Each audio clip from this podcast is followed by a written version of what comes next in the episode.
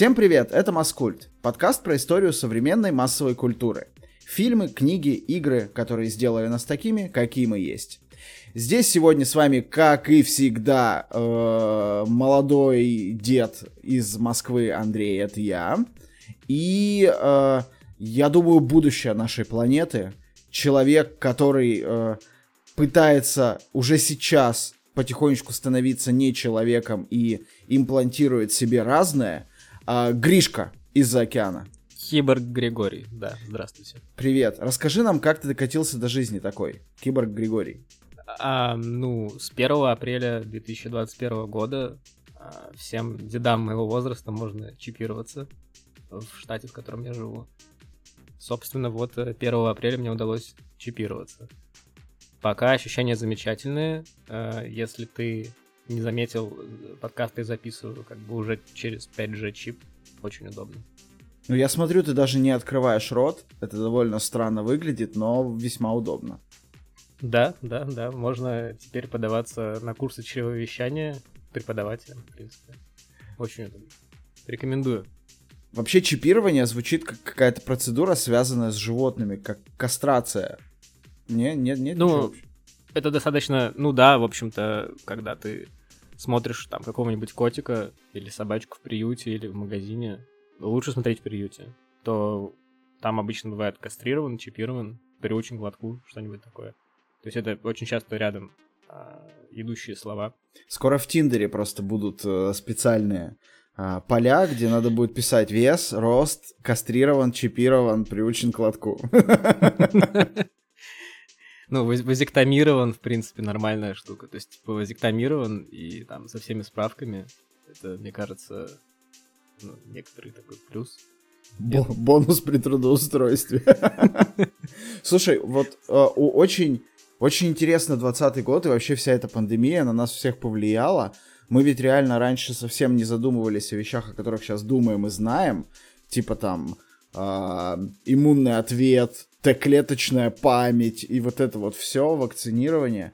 И кажется, что на массовую культуру 20 год тоже не может не оказать влияния. Э, я думаю, что лет через там 5, сколько там производственный цикл современных блокбастеров?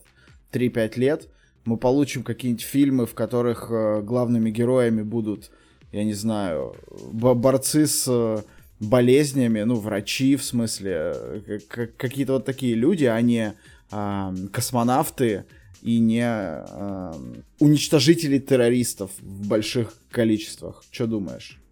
Думаю, что да. Вообще, если мы говорим про американскую культуру, то здесь э, достаточно сильно сильный градус обожания так называемых first responders. Это полицейские, пожарные, врачи, э, МЧСники, вот все эти ребята, они считаются героями.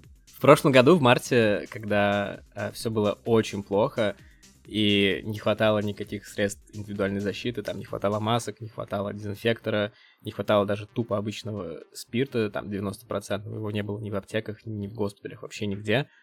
А, эти люди, вот, они были на передовой, потому что они ездили на вызовы, и они не знали, болен там человек, не болен, а масок у них нету, и все очень плохо. Конечно, общество ответило им любовью, то есть там очень много висело плакатов, что там здесь э, работают герои, или спасибо нашим героям, или там дети рисовали какие-то маленькие рисунки и вешали в доме, в котором я раньше жил, и тоже было написано спасибо там героям.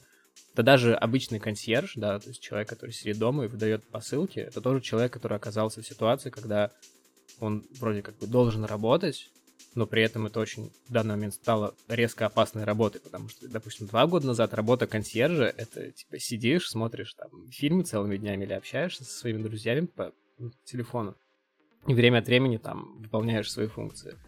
А теперь это стало реально опасной работой. И, конечно, вот эти люди это, пожалуй, герои 2020 года и 2021 тоже. Так интересно, видимо, в зависимости от уровня доверия к государству, а, у нас немножко по-разному в, в инфополе э, разных людей сделали героями, скажем так. Если у вас это там врачи, пожарные, полиция и так далее, то у нас, я помню, год назад все говорили про то, что самый главный герой 2020 года это курьер потому что можно сдохнуть с голоду, если курьер не будет носить тебе еду. Но это, наверное, а, в Москве, потому что здесь очень круто налажены всякие доставки. В регионах-то может немножко как-то все иначе, но в целом очень интересно. То есть у нас, конечно, тоже говорили про врачей, у нас тоже там на метромосту в центре Москвы а, была такая, ну, типа социальная реклама про то, что врачи, герои и так далее. Но как-то вот в массовом сознании э, где-то, не знаю, в твиттер-тредах там и так далее, все писали про то, что курьеры, господи, спасибо вам за то, что вы есть. А, очень круто, потому что, ну да, работа реально стала вот опасной. И, честно, я даже не знаю, как они там, бедные, вот, э, это все переносили. Но огромное им спасибо и вообще всем спасибо, кто помогал нам это все пережить. Посмотрим, как на это отреагирует массовая культура. Ну да, вот э, я бы подчеркнул, что в Америке это, пожалуй, все-таки результат э, государственной пропаганды. То есть это все идет сверху, и опять-таки некоторая обожание, передыхание перед First Responders, это тоже идет сверху, и фильмы достаточно регулярно появляются, просто об, о них не узнают в России, там фильмы категории Б, там про пожарных, про врачей, они есть. То есть вот э, буквально пару лет назад был какой-то фильм, который здесь очень много рекламировался про пожары в Калифорнии, и мне кажется, его не прокатывали в России. Ну, какие-то были, но я не уверен, что это был именно тот фильм, о котором ты говоришь вообще образ героя в массовой культуре это штука достаточно понятная, прописанная, изученная и описанная на, на данный момент времени. Был такой дядька Джозеф Кэмпбелл, американский исследователь мифологии, и он еще 70 лет назад написал книгу «Тысячеликий герой». Он проанализировал там все известные мифы древности, по-моему, и пришел к выводу, что по сути миф, э, мифы имеют одинаковую структуру. Он эту структуру сформулировал, и сейчас она имеет там несколько названий, вариаций видов, но в целом все это можно описать как путь героя. Это та книга, которую Оксимирон читал Гнойному на батле. И... Есть великая книга «Тысячеликий герой». Держу пари, ее продажи подскочат. Я прочел ее в Киеве этой дикой весной, как в запое уйдя в одиночество. Что это за слова? Кто... Это люди или это салат? Ладно, я говорю по-миллениальски, извини, пожалуйста. Вот именно, нечего мне тут. Поэтому мне кажется, что любую профессию, ну, в целом, если хочешь написать произведение, в котором э, героем будет, не знаю, гора, как я просто сейчас смотрю на картинку горы из Японии, и мне почему-то пришла гора в голову. И ты сможешь это сделать, если ты сделаешь это правильно. Если ты проведешь эту гору через все вот этапы э, становления героя и его пути. К Магомеду. Кстати, вариант. Да. Ну а как ты вообще вот сам думаешь? Мы привыкли к тому, что герой это какой-то большой дядька с пистолетом, либо э, кто-то на- настолько самоотверженный и безумный, что готов там закрыть собой амбразуру, не знаю. И типа в обычной жизни стать героем достаточно сложно, ну практически невозможно. Для того, чтобы разобраться, как работает э, путь героя и вообще кто такой герой, надо выбрать какой-то пример, э, на котором это все можно протестировать. Давай подумаем. Есть какие-то герои, с которыми ты себя ассоциируешь? Ну или вот которые максимальный отклик у тебя находят? Ну это хороший и сложный вопрос, на который тяжело найти какой-то конкретный ответ с именами, но лично для меня важно, чтобы герой какого-то произведения был похож на меня именно по психотипу. То есть не очень важно какое-то внешнее сходство, там, цвет волос, глаз или телосложение, мускулатура, или даже пол. Но мне очень важно, чтобы у нас э, совпадали какие-то черты характера. Или я об, иногда об этом думаю, возможно, у героя есть те черты характера, которыми я хотел бы обладать но при этом, возможно, я ими не обладаю, но мне нравится думать, что вот мог, могло быть вот так. Я, наверное, менее утонченная и усложненная натура, потому что я довольно легко подрываюсь на ассоциирование себя с какими-то героями, но когда я думал о франшизах древности, наших любимых, а, из всех, из всей плеяды звездных героев Голливуда, мне, пожалуй, а, ближе всего Брюс наше все Уиллис в «Крепком орешке». А, я не знаю, почему так. я бы правда хотел, наверное, в этом разобраться. А, но почему-то вот такой дико простой чувак, который не обладает вроде ничем, кроме э, безумно крутой харизмы, а, как-то вот ближе всего мне и у меня ассоциируется. У меня даже фотка где-то была из студенческих времен, как я сижу в такой майке алкоголички тоже, как у крепкого орешка. Такой немножечко подкачанный. Вот. В вентиляции сидишь, наверное? Нет. За зажигалкой? Давай попробуем э, разобраться в этом. Почему я себя с ним ассоциирую? Почему он мне кажется таким близким? Ну и вообще, вот на его примере вроде бы э, довольно неплохо разбираться в том, как работает путь героя и откуда вообще берутся герои, кто это такие. Ну, мне кажется, это идеальный вариант.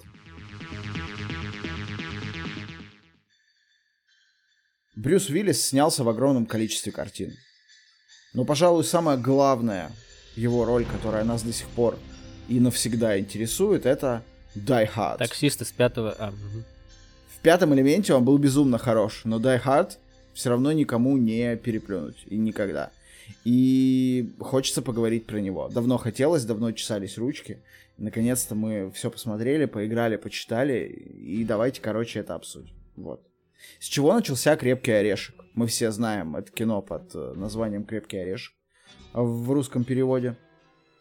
Крепкий орешек начинается гораздо раньше, чем вы думаете. И совсем не с того, с чего вы думаете. Начинается эта история в 68 году, и начинается она с Фрэнка Синатры, внезапно. А Родерик Торп, такой сценарист, писатель, написал роман «Детектив» про детектива Джо Лиланда, и в 68 году сняли фильм с Фрэнком Синатрой в главной роли, который тоже назывался «Детектив», как ни странно. По условиям контракта любые продолжения этого фильма, э, если они снимались бы, то главную роль в них предлагать нужно было сначала Синатре. И вот в 88 году студия Fox вспоминает, что у них есть э, права на такую замечательную историю, как э, детектив. При этом Родерик Торп к тому моменту уже написал продолжение э, своего детектива э, роман «Ничто не вечно» про захват небоскреба, э, его освобождение. Ничего вам не напоминает эта история? Фокс задумывает снять сиквел «Команда». Они приходят к Шварценеггеру, рассказывают ему про сценарий. Шварценеггер от сценария отказывается. А, тут есть разные версии, почему так произошло. Самая, наверное, популярная, потому что а, антагонисты и вообще злые герои в фильме говорят с немецким акцентом либо по-немецки довольно часто, а Шварценеггер сам как бы не блещет идеальным произношением, и это смотрелось бы довольно комично в, в рамках э, одного фильма. Что в, в Америке австрийцы дерутся с немцами. Все нормально. Вполне это себе... Глобализация, между да, прочим, после Второй мировой войны. В японском небоскребе за жизнь американской белой женщины. В принципе, вот, вот. после того, как Арнольд отказался от роли, ее начали предлагать буквально всем силовикам Голливуда, а в разное время от нее отказались Сталлоне, Харрисон Форд, даже Ричард Гир на секундочку. А, и в этот момент э, роль предложили уже, наверное, самому последнему кандидату в списке. На тот момент чисто комедийному актеру а, с одной большой известной ролью в телесериале «Детективное агентство Лунный свет» Брюсу Уиллису. Брюс подумал-подумал. Как бы имидж комедийного актера точно не пострадает от того, что он снимется в боевике. Ну и 5 миллионов зеленью, как бы 5 миллионов зеленью и есть. Поэтому согласился. Параллельно со съемками нового боевика Уиллис продолжал сниматься в детективном агентстве «Лунный свет», и это создавало определенные сложности. Во многом благодаря этому мы видим, что действие э, «Крепкого орешка» происходит ровно в одну ночь, ровно в одном небоскребе, потому что снимать они могли только ночью, потому что днем Брюс занимался детективным агентством, и ему было просто некогда. Также благодаря тому, что Уиллис не мог сниматься днем и э, не было большого количества времени вообще съемочного у него свободного, э, фильм получил э, развитие второстепенных и антиперсонажей. То есть довольно много экранного времени у Алана Рикмана. Это, кстати, первая его роль в Голливуде. Довольно много экранного времени у подельников Ханса Грубера. И это довольно круто. как мне кажется. Потому что во многом благодаря харизматичному и прописанному злодею, который показан со всех сторон, этот фильм э, настолько крут, вот на, насколько мы его считаем. Давайте пробежимся по фабуле для тех, кто вдруг э, э, недавно вылез из бункера и пропустил последние сто лет э, развития массовой культуры. Детектив Джон Маклейн из Нью-Йорка приезжает в Лос-Анджелес, где работает его вроде бы бывшая, а вроде бы и не бывшая жена с детьми. Жена работает в огромной корпорации, занимает там достаточно высокий пост и сидит, как сейчас принято э, до сих пор, в огромном стеклянном небоскребе, тусит а, и готовится к рождественскому празднику. Джон приезжает к своей жене на это мероприятие, на фуршет, знакомится с ее коллегами, и в этот момент на здание нападают террористы во главе с Аланом Рикманом. Это, если кто-то не знает, а, Северус э, Снег из э, Злодеев злей. Господи, нет, нет. Мы переводов от спивак Последний не официальный перевод. Переводов от спивак не существует. Они в параллельной реальности. Джону удается улизнуть от террористов в самом начале атаки. Он оказывается один на один с рацией, пистолетом и босыми ногами. А, бегает по небоскребу практически два часа. Всех спасает, всех убивает. И вообще супер-пупер-гипер молодец. Почему мы любим это кино? Кажется, в этой истории нет ничего совершенно выдающегося. Да и кино на самом деле снято, ну, хоть талантливо местами, и там есть какие-то интересные находки. Оно даже за спецэффекты а, на Оскар номинировалось в свое время. Но в общем и целом это как бы достаточно конвейерная история. Снять боевик про захват чего-нибудь и так далее. Кажется вам. Но хочется напомнить, что «Крепкий орешек» — это первый в своем роде боевик, когда один герой спасает кучу людей в замкнутом пространстве в короткий промежуток времени. Все, что было после него, как раз и было принято называть «Крепкий орешек про самолет», «Крепкий орешек про пароход», «Крепкий орешек про что угодно». То есть... Автобус, вот, мне кажется, очень хорошо подходит под это. Фильм «Скорость».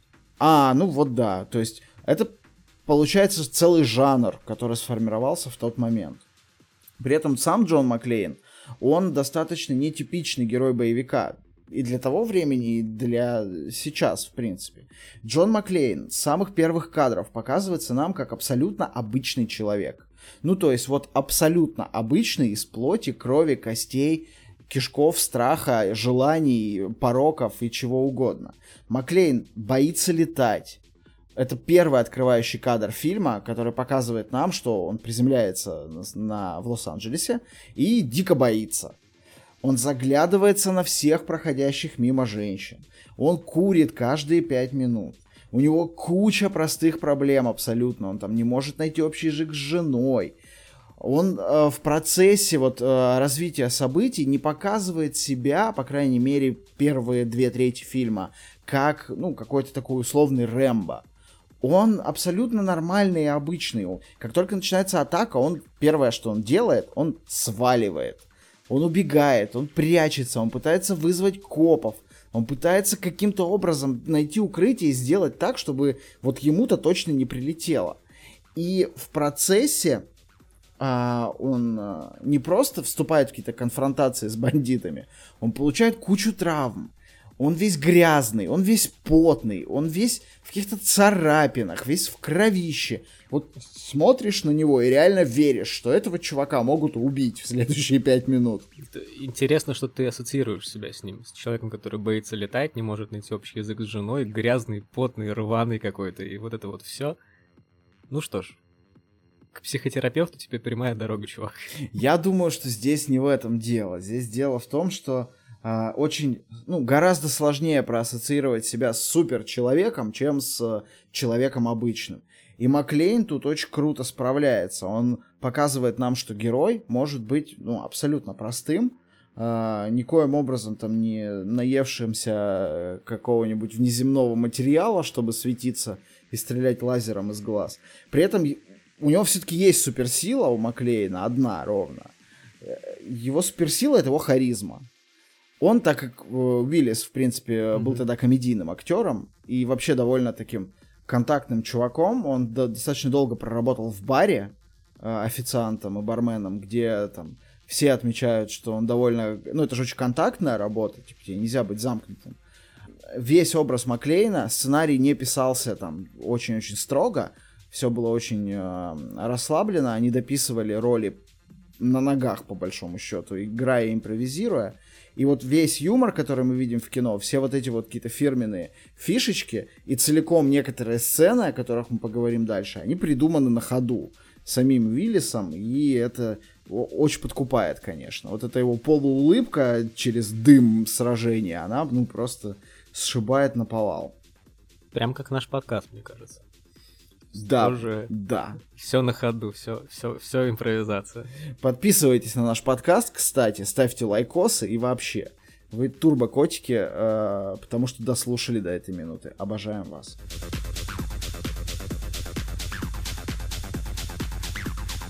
Юмор вообще основная составляющая крепкого орешка.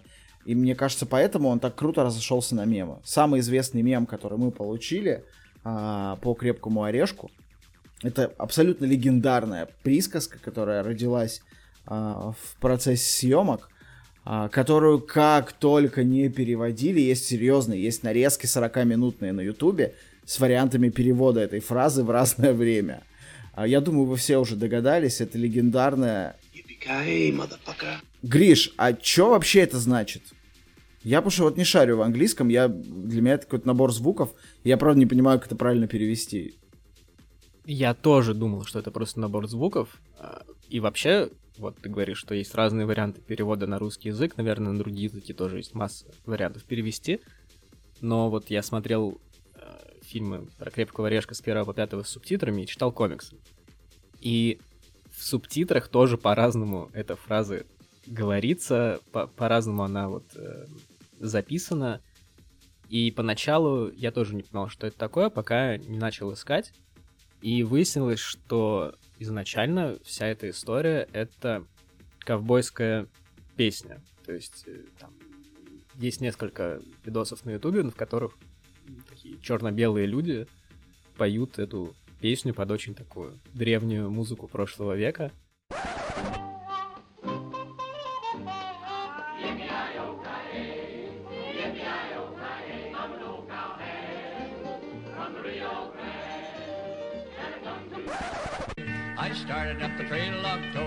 23rd. I'm going to Texas with a two. You heard, come a tie, yippee-yi, yippee-yi, tie, yippee-yi, yippee Woke up. As he approached, he was singing this song. Whoopie-tie-I-O, get along, little doggies, it's your misfortune and not my own. Но я знаю, что есть какая-то еще история, э, которую знаешь ты, связанная с этим же э, звуком. Это такой типа идлип древний. Да, да, да, да, это как вот это вот, э, как панда, вот эти вот все бра, вот это вот. Скрррр, епикай! Да. да, да, да, да. А вот сейчас до меня начало доходить. Там же в фильме были прям прямые отсылки к этой истории. В какой-то момент э, Ханс Грубер, это антагонист, Алан Рикман, он говорит Маклейну что-то вроде, типа, ковбой, мы с тобой еще встретимся, типа, ты что думаешь, что ты там, ну, условно, Клинт Иствуд? А он отвечает ему, что нет, я скорее э, Рой Роджерс. И Рой Роджерс это актер, который э, играл в сериале про ковбоев в, в те времена, ну, точнее, там, чуть-чуть раньше, чем 80-е. И как раз вот эта песенка про Юпикай, Юпикайо, она была в этом сериале, он ее пел. И mm-hmm. поэтому вот... Э, То есть он вспомнил, что э, этот герой говорит эту фразу и начал ее использовать в борьбе с этим террористом. Я не думаю, что он прям вспомнил. Я думаю, что эта история достаточно нативно воспринимающаяся в то, в то время. Ну, то есть, если тебе сейчас скажут, типа, ну ты Якубович, Гришка, то ты с 90% вероятностью в ответ пошутишь про и, конечно же, автомобиль. Автомобиль! Конечно, вот конечно. Здесь ровно та же история. То есть ему сказали про ковбоев, он отшутился UPKA. Угу. Так получилось и прилипло к нему на все пять частей. На четыре части, пятой части не существует. Мы это К сожалению, заявляю. пятая часть существует, но мы попозже обсудим. А знаешь, кто еще играл в фильмах про ковбоев? Клинт Иствуд. Нет. Ну, то есть да, но я имею в виду, конечно же, конечно же, Рональда Рейгана. А, он же был актер, точно. Да, он был актер, и эм, я вот, как обычно, хочу немножечко порассуждать про социальные, политические реалии США тех лет. И первый орешек выходит в 1988 году. Это конец эпохи Рейгана, и э, опять-таки вряд ли режиссер хотел это сказать, как и в, э, как, как и в ситуации с Терминатором и Робокопом, но у него получилось это сказать, а, что этот фильм достаточно хорошо отражает то, что происходило в тот момент, потому что Рейган был, во-первых, актером, во-вторых, он был президентом, которого очень любили, а, в-третьих, он был президентом, которого очень не любили уже к концу его правления. И 88 год, а, «Крепкий орешек» выходит, если я ничего не путаю, примерно в июле или в августе. В июне. А, в июне. Угу, спасибо. В, получается, октябре-ноябре э, президентская кампания и выбор человека, который будет э, следующим президентом после Рейгана, потому что Рейган с 80 по 88 был президентом.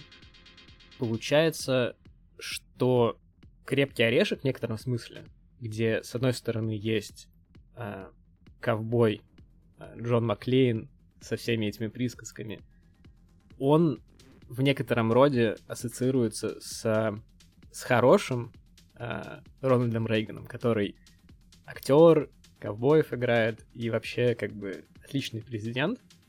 А с другой стороны есть а, государственная машина, в том числе вот эти немножко туповатые и не понимающие происходящего агенты ФБР.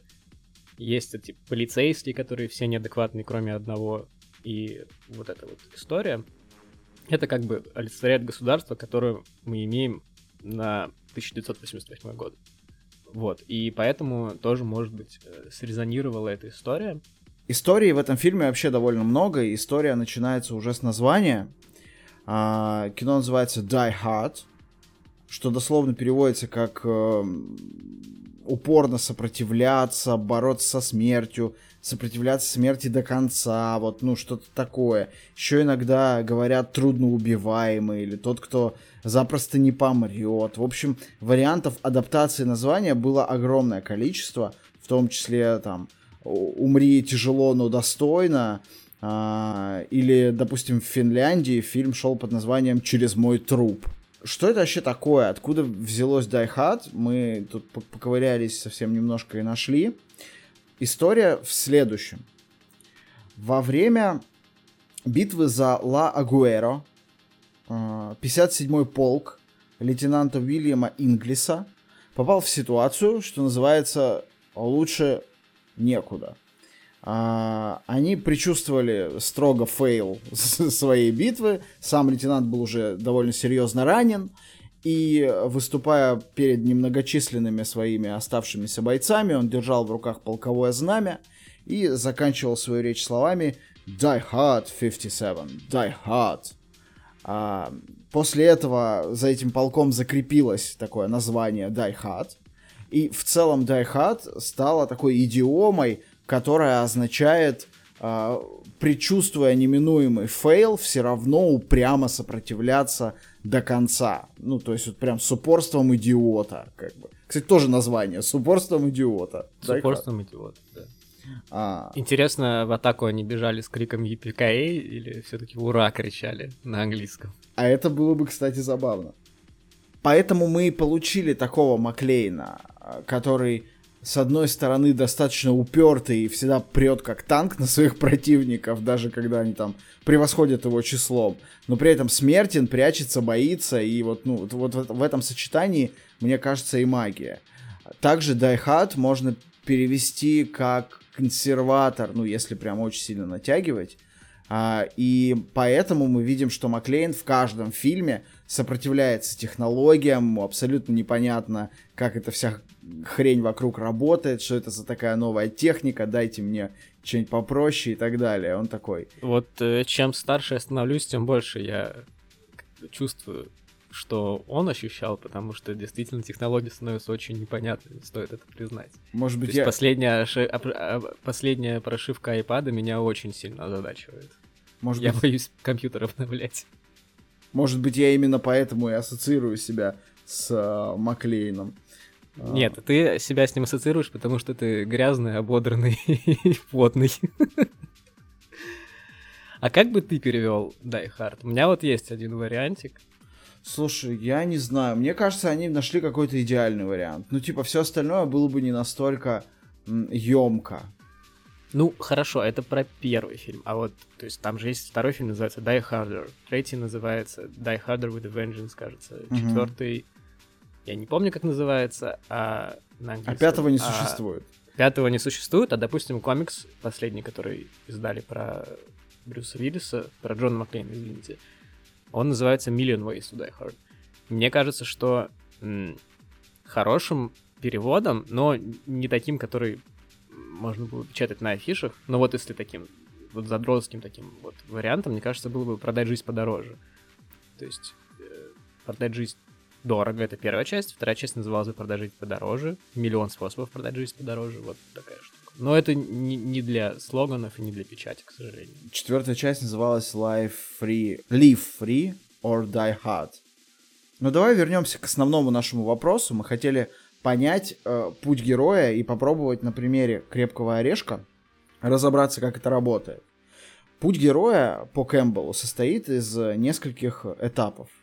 Э, зов — это когда герой получает какой-то вызов, который тащит его, собственно, на приключение. Отказ от зова — это когда герой, естественно, отказывается, потому что, ну, come on, у меня есть привычная жизнь, зачем мне все это дерьмо? Встреча с наставником, причем это не обязательно наставник в прямом смысле слова, это может быть персонаж или действие, которое вовлекает героя в это приключение. Преодоление первого порога — это когда герой попадает вот в эти новые для него обстоятельства и осваивается там. Испытания, союзники и враги. Это все столкновения в новом мире, во время которых герой проявляет свои качества, силу, хитрость, там, сноровку, отвагу, приобретает новых врагов, э, новых друзей, и вот все с ним происходит. Ну, то есть это, грубо говоря, до кульминации, да? Да, да, да, с ним происходит действие основное. Ну, до кульминации, Интересно. до кульминации еще есть несколько вещей. Приближение к сокрытой пещере. Пункт. Вот такой вот есть. А, герой узнает о главном испытании, которое ему вот-вот предстоит пройти. Далее переломный момент или врата смерти. Тут герой терпит поражение или оказывается на краю гибели, буквально или метафорически. То есть вот этот самый это самое преднокаутное состояние в любом боксерском матче на э, в фильме, когда вот герою кажется уже все никак не поднять, но он встает и все-таки добивает врага. И получает за это награду или получение меча. Герой переосмысляет себя, свою жизнь, меняется, находит новые способы взаимодействия с миром, и это помогает ему выжить. Возвращение домой. Герой извлекает урок из произошедшего с ним, получает некие новые навыки и отправляется в обратный путь. Возрождение. Вот это кульминация. То есть герой благодаря новым навыкам, полученным в другом мире, меняет свою привычную жизнь, то, с чего все начиналось. И хозяин двух миров. Герой прошел полный круг ада- адаптации, победил в обоих мирах, в новом и в старом, и все сюжетные арки закрыты, можно счастливо жить дальше. Так выглядит э, путь героя по Кэмпбеллу. Я посмотрел «Крепкого орешка» с карандашом и тетрадкой в руках, попытался Мгм. найти все эти пункты. Давай сыграем с тобой, Гриша, в одну игру. Шахмат? В шашки на раздевание. Хорошо. О, Я буду называть этап пути героя. Твоя задача Так. угадать, а, что это за этап, ну или предположить, или может быть ты знаешь, Мгм. что это за этап в первом крепком орешке. Итак, зов. И, кстати, слушатели тоже подумайте, э, пока думает Гриша, вы можете это услышать по э, электрическим разрядам в эфире, это мыслительные процессы в его голове. Я напомню, зов — это когда какие-то новые обстоятельства затягивают героя в приключения. Как ты думаешь, Гриш, э, где был зов в крепком орешке? Когда?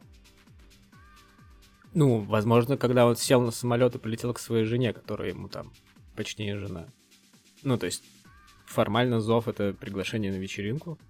Ну, слушай, ну, прилетел бы он на вечеринку, ну и чё? Это же не Ну, приключение. что-то... Хорошо, то есть, зов имеется в виду, когда он его...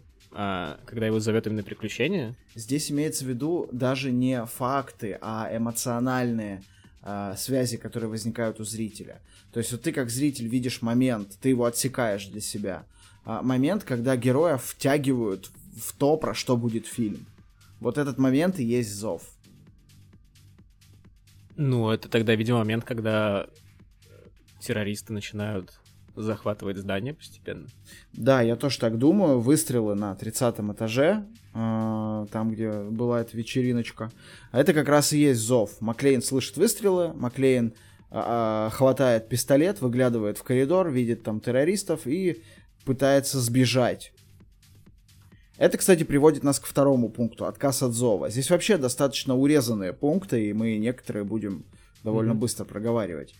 Потому что отказ от зова тут достаточно краткий и, ну, он чисто технический, потому что Маклейн не пытается сразу вырубить всех террористов и стать героем, он а, убегает, прячется и пытается вызвать полицию в первую очередь. Первое, что он делает, это прячется на техническом этаже, там разводит, а, активирует систему пожарной безопасности и ждет, что а, приедут пожарные, увидят, значит, захват заложников и каким-то образом ему помогут. Ну, Несмотря Видимо, на... это, от- да, это, это действительно отказ. То есть он отказывается решать это все в одиночку и вызывает компетентных э, специалистов. Да, да, вопросе. да, все верно. Но специалисты не приезжают, специалистов успевают отменить а, террористы, потому что они контролируют буквально все в этом здании и очень круто подготовились. Заканчивали, да? Да. И Маклейна ждет третий этап встречи с наставником. Как ты думаешь, что это такое? Ну, точнее, Встреча когда это было? наставником. Да, встреча с наставником это когда появляется какой-то персонаж или какое-то действие или какая-то вещь, которая все-таки утаскивает героя в это приключение. Ну, мне кажется, что... Ну, то есть в какой-то момент, когда он решил, что надо все делать самому, правильно? То есть он увидел, что а, полицейский развернулся и уезжает. Видимо, в этот момент. Не, смотри, история с полицейским и с тем, как он уехал, была гораздо позже. А, как мне кажется, встреч... наставник в этом фильме внезапно. Это вот тот полубезымянный белобрысый террорист, которого Маклейн убивает первым. А, который открытка. Да, да, да, да, да. До встречи с этим братом Курта, как я его называю, он, а, Маклейн, не пытался вступить в какую-то открытую конфронтацию, он а, узнавал, сколько террористов, где они находятся, что вообще за ситуация в здании, и пытался передать эту информацию полиции. Или там вызвать пожарных. Ну, в общем, как-то обратить внимание официальных служб и властей на ситуацию, а сам, сам хотел скрыться где-то и как бы спокойно сидеть, ждать там, пока его освободят, ну или, может быть, как-то помочь, но это нам явно не говорилось. А он выходит на связь с экстренными службами, пытается выйти, точнее, на связь через э, включение, как мы уже сказали, пожарной сигнализации. Террорист идет проверить на 32 этаж, э, нет ли там пожара и вообще что происходит. И э, Маклейн его убивает. Кстати, вот даже это убийство, оно максимально не геройски показано. Это скорее случайность. Они в пылу драки падают с лестницы, и террорист ломает себе шею. То есть это больше случайное убийство, чем какое-то намеренное. Потому что сам Маклейн, ну, он мог просто застрелить э, плохого парня. Но начал зачем-то с ним драться, видимо, чтобы его обезвредить. И вот таким вот образом убил его. Мы видим, что э, Маклейн втянут в эту игру окончательно буквально через несколько минут после обезвреживания террориста, когда он отправляет открытку э, Алану Рикману в виде этого самого террориста с надписью «Теперь у меня есть автомат, хо-хо-хо» на кофте внутри лифта. И вот в этот момент я именно четко считал, что все. Вот теперь он, типа, принял условия террористов, он в игре. Теперь у него есть автомат, как бы он начинает с ними играть. А тут же, в этот же момент, происходит э, следующий этап, первый порог. А, Маклейн обыскивает сумку террориста и самого террориста, находит важные для себя артефакты в будущем, там зажигалку, и а, наблюдая за тем, как террористы находят труп своего товарища, переписывает на руку имена а, тех, с кем ему придется разобраться в будущем. Кажется, вот это определение своего места в будущей игре и можно назвать пересечением первого порога, а, Маклейн освоился в новом мире и начинает в нем а, проходить испытания, находить союзников и врагов. Это самый большой этап. А, давай попробуем выделить вот три основ... ну, как бы основные вещи в этом этапе. Как ты думаешь, какие испытания проходил Маклейн? Гриш, ты сможешь Ну, перечислить? Мне кажется, весь фильм это испытание, нет? Ну да, но там Я же, не очень понимаю это как вопроса, Да, если честно. там же можно разделить на какие-то отдельные сцены.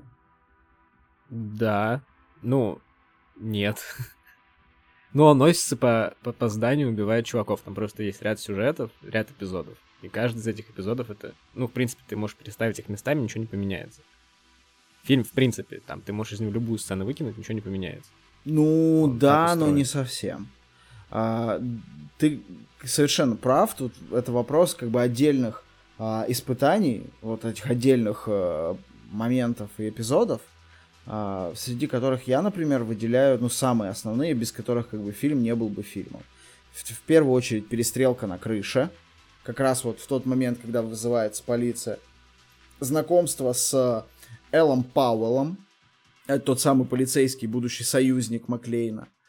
Это безумный и знаменитый прыжок в вентиляционную шахту, а, когда Маклейн не попадает в нужный ему проем, срывается, падает вниз, и в этот момент внутри у нас у всех э, умирает частичка надежды на будущее, но в итоге он все-таки цепляется в самый последний момент. Тут, кстати, интересная есть история. А, это кадр неудачного дубля, дублер и каскадер должен был зацепиться за первую вентиляционную дырку, скажем так, но не смог. И режиссер в итоге оставил именно этот э, кадр, потому что он, ну, как бы вот обрывает внутри нас что-то, когда человек вот срывается в последний момент. Ну, просто трюк получился еще круче, чем предполагал. Да, да, дико офигенно. Я прям, ух, вздрогнул в этот момент. Ну, мне кажется, весь фильм получился круче, чем изначально предполагал. Ну, это тоже правда, да. А, переговоры с Хансом Грубером. Это, кажется, тоже достаточно серьезное испытание, которое очень важно для сюжета. Вот эти самые первые э, операции. Неудачный штурм, когда э, ФБ, э, ФБРовцы и спецназ отправляют э, броневик буквально на штурм здания, броневик расстреливают из гранатометов, и э, ничего у них не получается. Также одним из, наверное, самых талантливых э, эпизодов фильма, и при этом самых спонтанных, стал э, эпизод со встречей э, антагониста и протагониста на техническом этаже, когда Ханс притворяется э, заложником и видит в Маклейне как будто бы террориста, боится его э, и пытается напасть э, внезапно. Это такой очень крутой эпизод, потому что и Маклейн, и Грубер друг друга пытаются переиграть. У них какое-то такое очень э, искреннее химическое буквально напряжение между персонажами возникает. И сцена это, это абсолютная импровизация. Она родилась следующим образом. Когда режиссер услышал, как э, Рикман пародирует американский акцент, а у Рикмана сильнейший британский акцент, потому что он британский актер, а, ему это очень понравилось, и он попросил Рикмана вот, сыграть, попробовать сыграть такую вот сцену. И получилась, значит, история про «Не убивайте меня, пожалуйста, не убивайте меня, меня зовут Клей».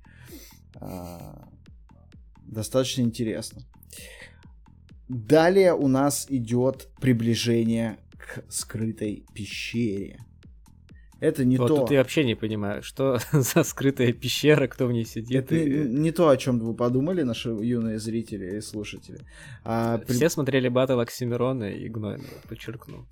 при- Там раскрыта тема пещеры и драконов и вообще всего этого. приближение к сокрытой пещере — это этап, когда герой узнает о главном своем испытании, которое когда-то вот- вот-вот должно произойти с ним. То есть это такое это- вот финальное испытание.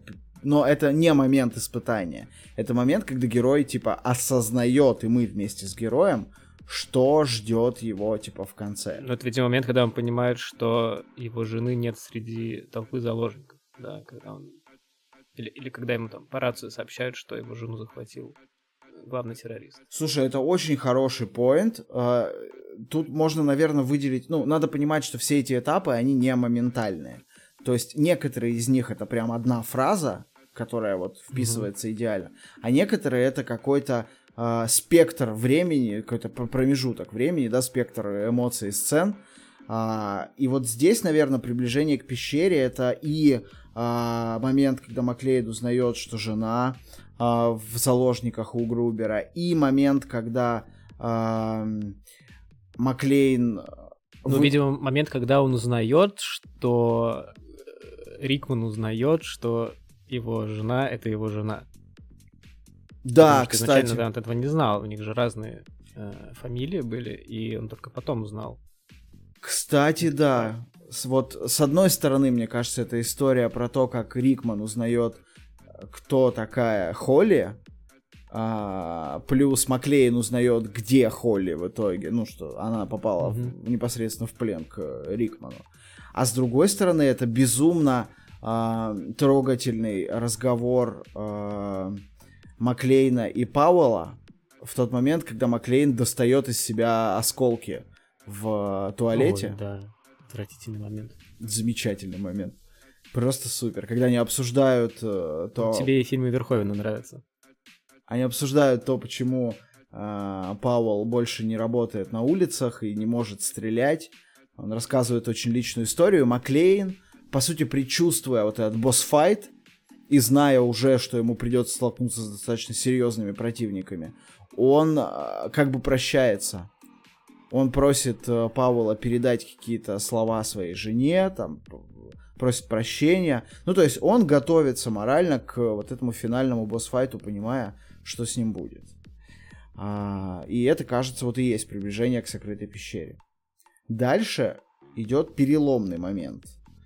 А, переломный момент это тот самый момент, который называют еще врата смерти. Герой терпит поражение, оказывается буквально на краю гибели, а, ну или метафорически на краю гибели. А, и нам уже кажется, что все, вот сейчас уже не вытащить. А, как ты думаешь, какой это момент, или может быть ряд моментов в фильме? Я думаю, что фраза оказался на краю гибели здесь будет самым лучшим описанием происходящего. Это, мне кажется, момент, когда Джон Маклейн обвязался пожарным рукавом и чуть было не вывалился из окна, предварительно туда запрыгнув. Что вообще? То есть он там был на краю гибели очень-очень много раз, и когда он вот еле-еле отвязался от этого рукава, вот, наверное, этот момент. Здесь я бы добавил только, ну, я бы чуть-чуть раньше начал этот момент. Вот эта э, полуфинальная битва с Карлом, на крыше.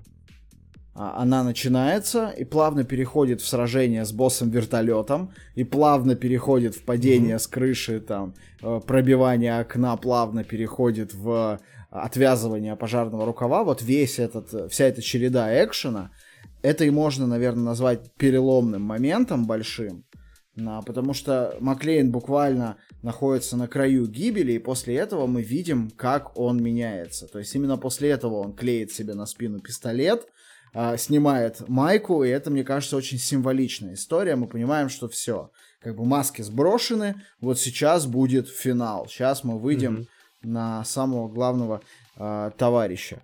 Кстати, вот оба этих момента и с э, рукавом, и с приклеенным скотчем на спину пистолетом, они оба были в книжке. То есть это, наверное, одни из лучших моментов в фильме, и, наверное, хочется отдать дань уважения автору этой книги за эти эпизоды. А как его звали? А, его звали а, Андрей Рычков. а, он живет в Париже. Родерик мы... Торп. Родерик Торп. Хорошо. Да, да, там на самом деле очень много есть э, несовпадающих моментов с книгой. Например, в книге это вообще не Маклейн, ну начнем с этого, да, это Джо mm-hmm. Лиланд. И Джо Лиланд гораздо старше, чем Маклейн. И в э, плену у террористов находится не жена, а дочь. И как бы вот тут я вообще не очень представляю, как такой какой-нибудь 50-летний дед ползал бы по небоскребу и пытался спасти дочь. Хотя у нас все еще есть четвертая часть, где мы примерно это... И пятая. У нас есть пятая часть. Нет, у нас нет пятой части, ну, забудь. Ее не существует так же, как Существует. чатика для наших патронов. Еще есть, э, еще есть комикс, который происходит в 2017 году действия. Боже так что... мой. Мгм. Про Мы колоноскопию, потом я надеюсь? поговорим про это. Конечно. Понятно. Про регулярное обследование у врача, да. После переломного момента герой получает награду. Этап награды — это не обязательно полцарства, принцесса, конь и вот это вот все. Это еще и получение меча. По сути, это момент, когда герой переосмысляет себя, свою жизнь, меняется, находит новые способы взаимодействия с миром. Это помогает ему выжить. Надо понимать, что путь героя это не история про э, условного Фрода Бэггинса, который побеждает зло и на этом все заканчивается. Это история про человека, который попадает, имея ряд каких-то проблем или вопросов жизненных, попадает в новые обстоятельства, которые сталкивают его с новыми врагами, новыми друзьями и ставят перед ним новые вопросы, решая которые он меняется внутренне и возвращается в ту до приключенческую обычную жизнь уже обновленным и решает и те проблемы тоже, которые базово стояли перед ним. Поэтому получение награды это скорее получение опыта, который позволит в будущем решить те вопросы и проблемы, с которыми герой сталкивался до начала приключения. Маклейн ничего такого не получает. Маклейн получает поцелуй. И это важно. Это да, но хорошо, этот поцелуй, он обоснован не тем, что он прошел через испытания, а тем, что он с помощью этих испытаний спас, ну, типа, условно говоря, принцессу от дракона. Он не... Представим себе ситуацию, в которой, допустим, в этом здании нет. Допустим, он ошибся небоскребом, да? И он спас каких-то вообще левых рандомных людей от террористов. А его жена все это время, допустим, ждала его там на автобусной остановке с, с детьми там, 10 часов он бы не получил поцелуй, он бы получил по щам и полетел обратно в Нью-Йорк, мне кажется. Тогда у него была бы другая личная мотивация. В этом и отличие хорошей истории от нехорошей. Потому что если бы у Мгм. героя не было личной мотивации это делать, а была бы просто мотивация а «я должен спасти всех человеков». Вот ровно такая она у него была из-за него. Он регулярно говорит, I'm just doing my job, я просто делаю свою работу. Это да, но Он- тут надо понимать, Это что он это лукавит, говорит он в ответ на... Кокетничает. Да, да, он кокетничает. Когда ему говорят, что вау, ты такой крутой, он говорит, «Э, я просто делаю свою работу. Типа, я простой пацан. Но мотивация у него очень личная. И в первой, и во второй части, и дальше ему как бы пытаются на- на- навязать личные мотивации. Ну, дальше я, кстати, не соглашусь, но это мы обсудим, я думаю, еще. Но хорошо, а какие тогда он получает, э, какой опыт он получает в результате того, что он освободил здание от террористов? Он, получается, должен получить какой-то опыт, который поможет ему воссоединиться с женой и детьми. Что это за опыт?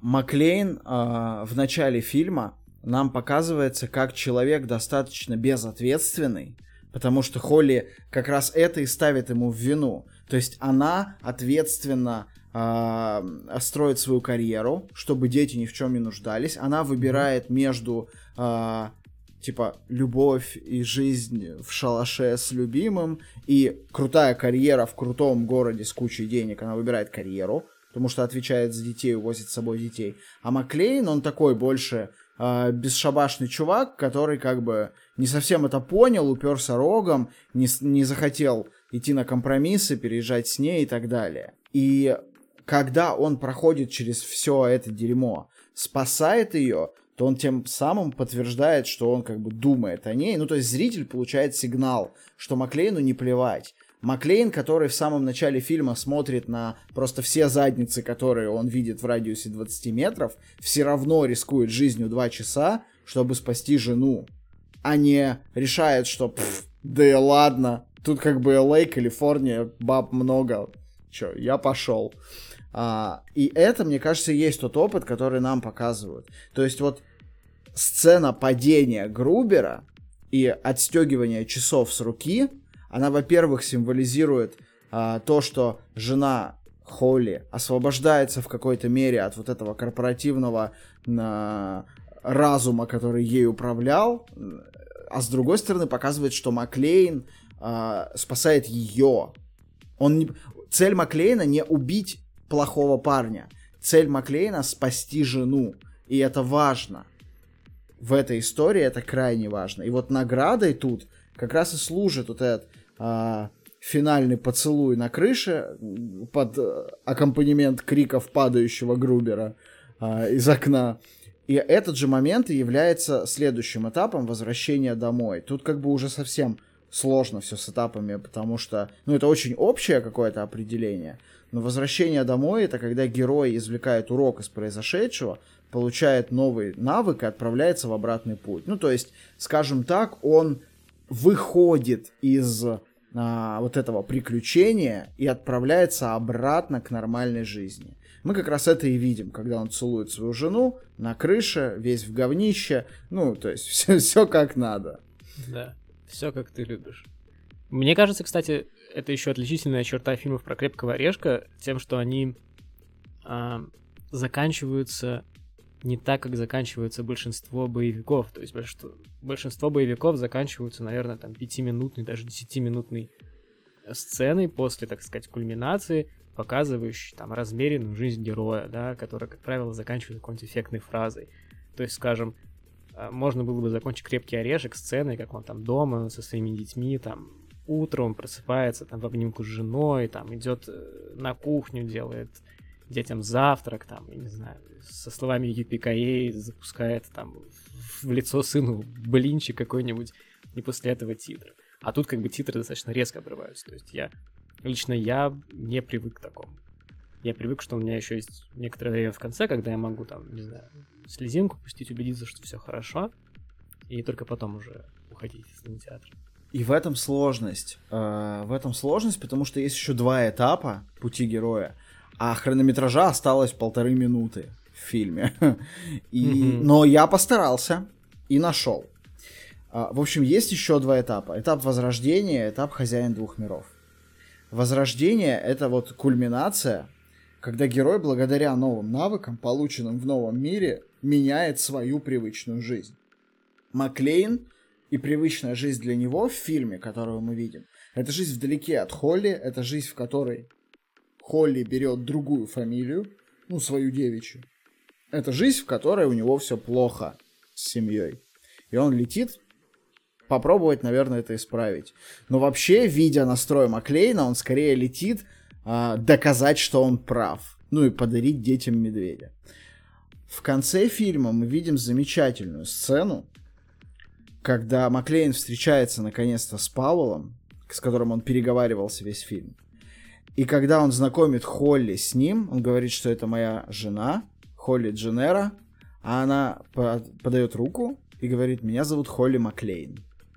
И мне кажется, вот этот момент, это и есть момент возрождения. То есть благодаря всей этой истории, а, то, что очень сильно зацепило Маклейна в самом начале, и то, на чем был сделан серьезный акцент на смене фамилии жены, в конце вот разрешается в такую вот историю а, в сторону Маклейна. И это, кажется, и есть возрождение. А это хз... во всех, мне кажется, фильмах будет, кроме третьего. Да, там достаточно, достаточно традиционная история стала mm-hmm. для крепкого орешка. Хозяин двух миров а, это самый последний этап и самый абстрактный. Герой прошел полный круг адаптации и победил в обоих мирах, в новом и старом. Я чисто эмоционально в крепком орешке первом вижу этот этап как финальное закрытие всех арок. Потому что вот кажется, что все арки уже закрыты. Холли Маклейн сказала, что она Холли, а не Дженера. Ганс Грубер убит. Карл, кстати, тоже убит, потому что вот смерть Карла это тоже часть возрождения. А, коп смог выстрелить, э, не мог выстрелить долго. Поздравим парня с этим замечательным событием. Казалось бы, все закрыто, но нет, есть еще один мерзкий персонаж, который потом появится во втором фильме. Это журналист, который пытается раздуть сенсацию из истории с захватом на Накатоми Плаза. И э, приезжает к детям э, Маклейнов, пытается взять у них интервью, чем ну, ставит их тоже под удар. в самом последнем, это, по-моему, последняя минута хронометража фильма, когда Холли и Джон уже уходят, собственно, в закат, им на, на пути вырастает этот журналист с камерой и просит их дать интервью. В ответ на эту просьбу Холли просто бьет с, с правой, и журналист, значит, униженный и оскорбленный остается... Э, прилег на... отдохнуть в снежок там, да? Не, он, он, он не прилег, но как бы он, он достаточно унижен. Мы понимаем, что все, как бы, история с детьми отмщена в этот момент. И кажется, вот это и есть хозяин двух миров. Маклейн не просто наладил отношения с женой, нам показывают, что они, они, они как бы два сапога пара. Это абсолютно от, из одного теста пирожки. Они э, оба э, действуют сообща, и все, кто идет против их семьи, получают неминуемо в бубен. Э, Холли, которая была достаточно там тихой и милой весь фильм, показывается нам вот с такой стороны. Говорит, я Холли Маклейн, на тебе в хлеборезку.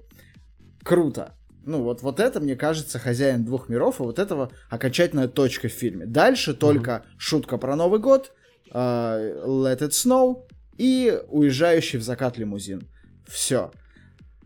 Кажется, что Маклейн, несмотря на то, что он абсолютно простой, абсолютно там местами трусливый, э, смертный, э, режущийся, э, вонючий, потный, грязный и постоянно способный проиграть персонаж, он все равно герой. Мы сейчас это посмотрели, убедились в этом.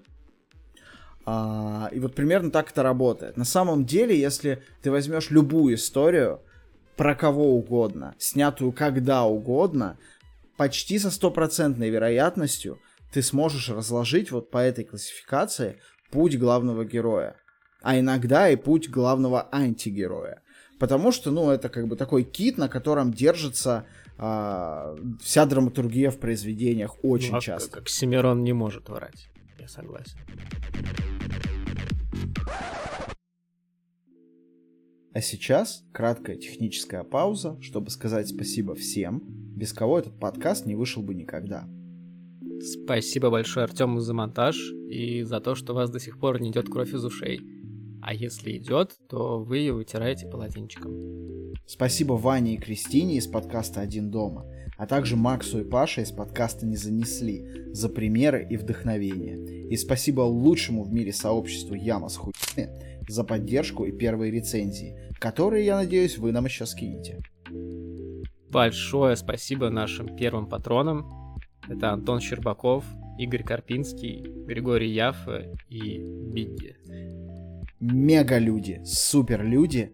Они умудрились найти наш Patreon до того, как мы его создали, занести туда до того, как э, туда можно было начать заносить и добавиться в чат, которого не существует. Следуйте Это их примеру. Уникальные люди. Да. Что будет дальше? Мы планируем много интересных тем. Если у вас есть предложения, несите их к нам в комментарии, а, пишите нам в личку Патреона, где угодно, добавляйтесь в нашу группу, которая не существует, и становитесь частью нашего комьюнити. Ссылочку для этого мы приложим в самом низу выпуска.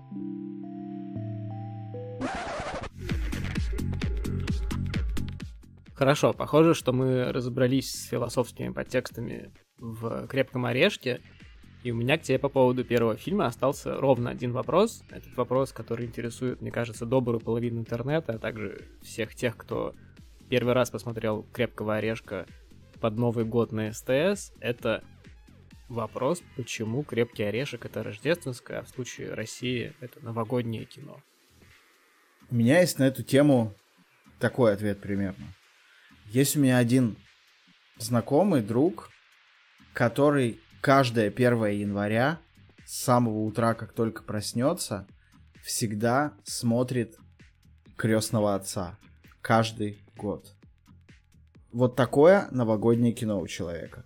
И мне кажется, что многие люди считают своими новогодними фильмами совсем не те фильмы, которые мы привыкли как-то в культуре считать новогодними. Это раз.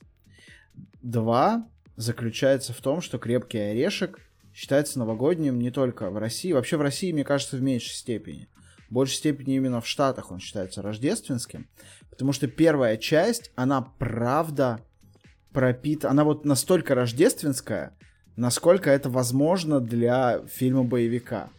я смотрел обзор ностальгирующего критика, и он даже делал целый счетчик рождественских э, отсылок в фильме, который точно не рождественский, ну, как он говорил, типа. И он там собрал что-то типа 14 отсылок за весь фильм. Начиная от того, На что... два часа. То есть это одна ссылка в 9 минут. Ну примерно. да, там на- начинается все с того, что э, люди там насвистывают рождественские мелодии, и саундтрек часто состоит из переделанных каких-то рождественских джинглов. Вообще переделывать разные известные э, мелодии для саундтрека в крепком орешке, они потом это тоже будут использовать, не только с рождественскими песнями. Как бы про саундтрек это, мне кажется, отдельная история. Ну и плюс действие происходит в Рождество, все-таки вайбы какие-то Рождества есть, формальные. И «Крепкий орешек» — это рождественское кино, да, но обычно рождественское кино ты не очень хочешь пересматривать в другое время. Ну, то есть посмотреть «Чудо» на там какой-то там улице, 37-й, да, по-моему, есть такой рождественский фильм. Посмотреть его летом, это как бы, ну, не очень кажется нормальным. Или там «Один дома», ну, как-то вот, ну, нет. А «Крепкого орешка» ты можешь посмотреть вообще в любой момент, и он от этого не станет хуже, и тебе не будет странно. Но и в Рождество ты его можешь посмотреть, и он вполне себе такой рождественский, просто вайб там свой, такой die hard вайб, когда вместо снега падает, а, па- падают листки обгорелой бумаги, и, значит, вместо кол- колокольного звона слышим взрывы и э, осколки их падения. Ну, короче, круто. Мне кажется, что просто каждый человек сам для себя выбирает, что есть рождественское. Да, я тебя понял, просто хотелось бы подчеркнуть, что дискуссия до сих пор жива. А, В 2000, кажется, 19 году или в 20 а, Макдональдс, компания Макдональдс, они делали э, на, перед Рождеством, они делали э, какие-то специальные блюда, посвященные различным новогодним франшизам. Там был Гринч, там еще какие-то. И в том числе был крепкий орешек. И пресс-секретарь компании или представитель сказал, да, мы считаем э, крепкого орешка рождественским фильмом. И я уж не знаю, что они там предлагали в качестве, так сказать, Макклейна. Отбив- наверное. отбивная Ганс Грубер. Не, отбивная Грубер под фирменным соусом Ханс. Ха. О, о, это отличная рекламная интеграция. Макдональдс, если вы это слушаете, нам очень просто написать. Да. Ну, хорошо, то есть, э, значит, наличие елки, чего еще? Фразы хо-хо-хо и еще каких-то отсылок, насвистывание рождественской мелодии, рождественской мелодии делают тебя рождественским, я, в принципе, понял. Ну окей, э, в отличие от нас, э, франшиза «Крепкий орешек» собрала э, за первый год своего существования порядка 140 миллионов при бюджете в 25-30, что, в принципе, очень хорошо, особенно для тех лет. И вторая часть была неизбежна. «Крепкий орешек 2» или «Die Harder» или «Продай свою жизнь еще дороже», как я настаиваю, вышел в 1990 году и тоже был рождественским, правильно? Ну, как минимум, дело происходит зимой, это я точно помню. Там точно есть крутой снег.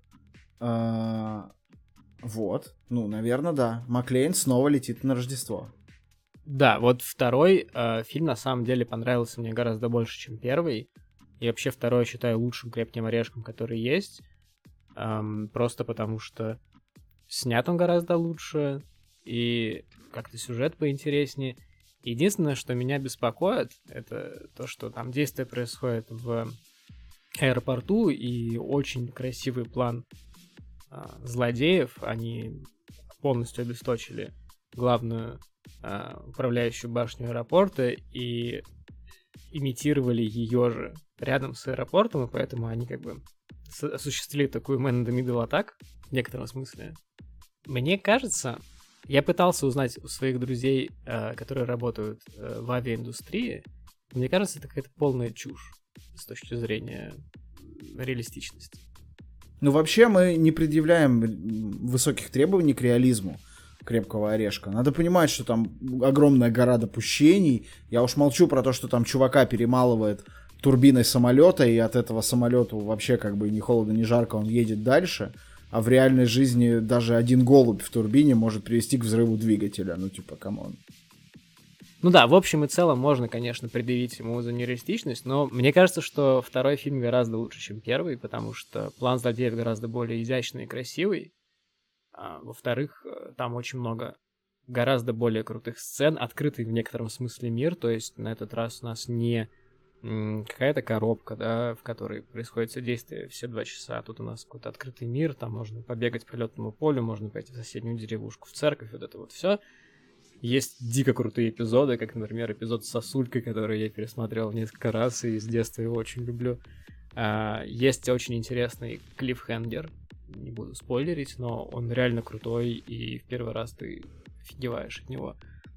И в общем и целом, мне кажется, это более цельное а, более интересное кино, и, как мне кажется, оно еще лучше характеризует некоторую вот особенность э, франшизы «Крепкий орешек», это то, что во всех фильмах, кроме пятого, которого не существует, мы видим, что человек, главный герой, Джон Маклейн, он несознательно попадает в какую-то ситуацию. То есть не как, допустим, в каких-то обычных боевиках, как э, есть э, там, террористы что-то захватили, и вот бравый полицейский из местного департамента идет и там всех выносит. А он оказывается втянут в какую-то историю, которую как бы сам не собирался вообще влезать, и его втягивает в эту ситуацию, и он всегда действует по ситуации, то есть у него нет никакого-то там плана особенного, вообще ничего нет, он просто действует по ситуации, и, наверное, этим как раз-таки он нам в некотором смысле и близок, я соглашусь, что второй фильм стал гораздо более масштабным, чем первый.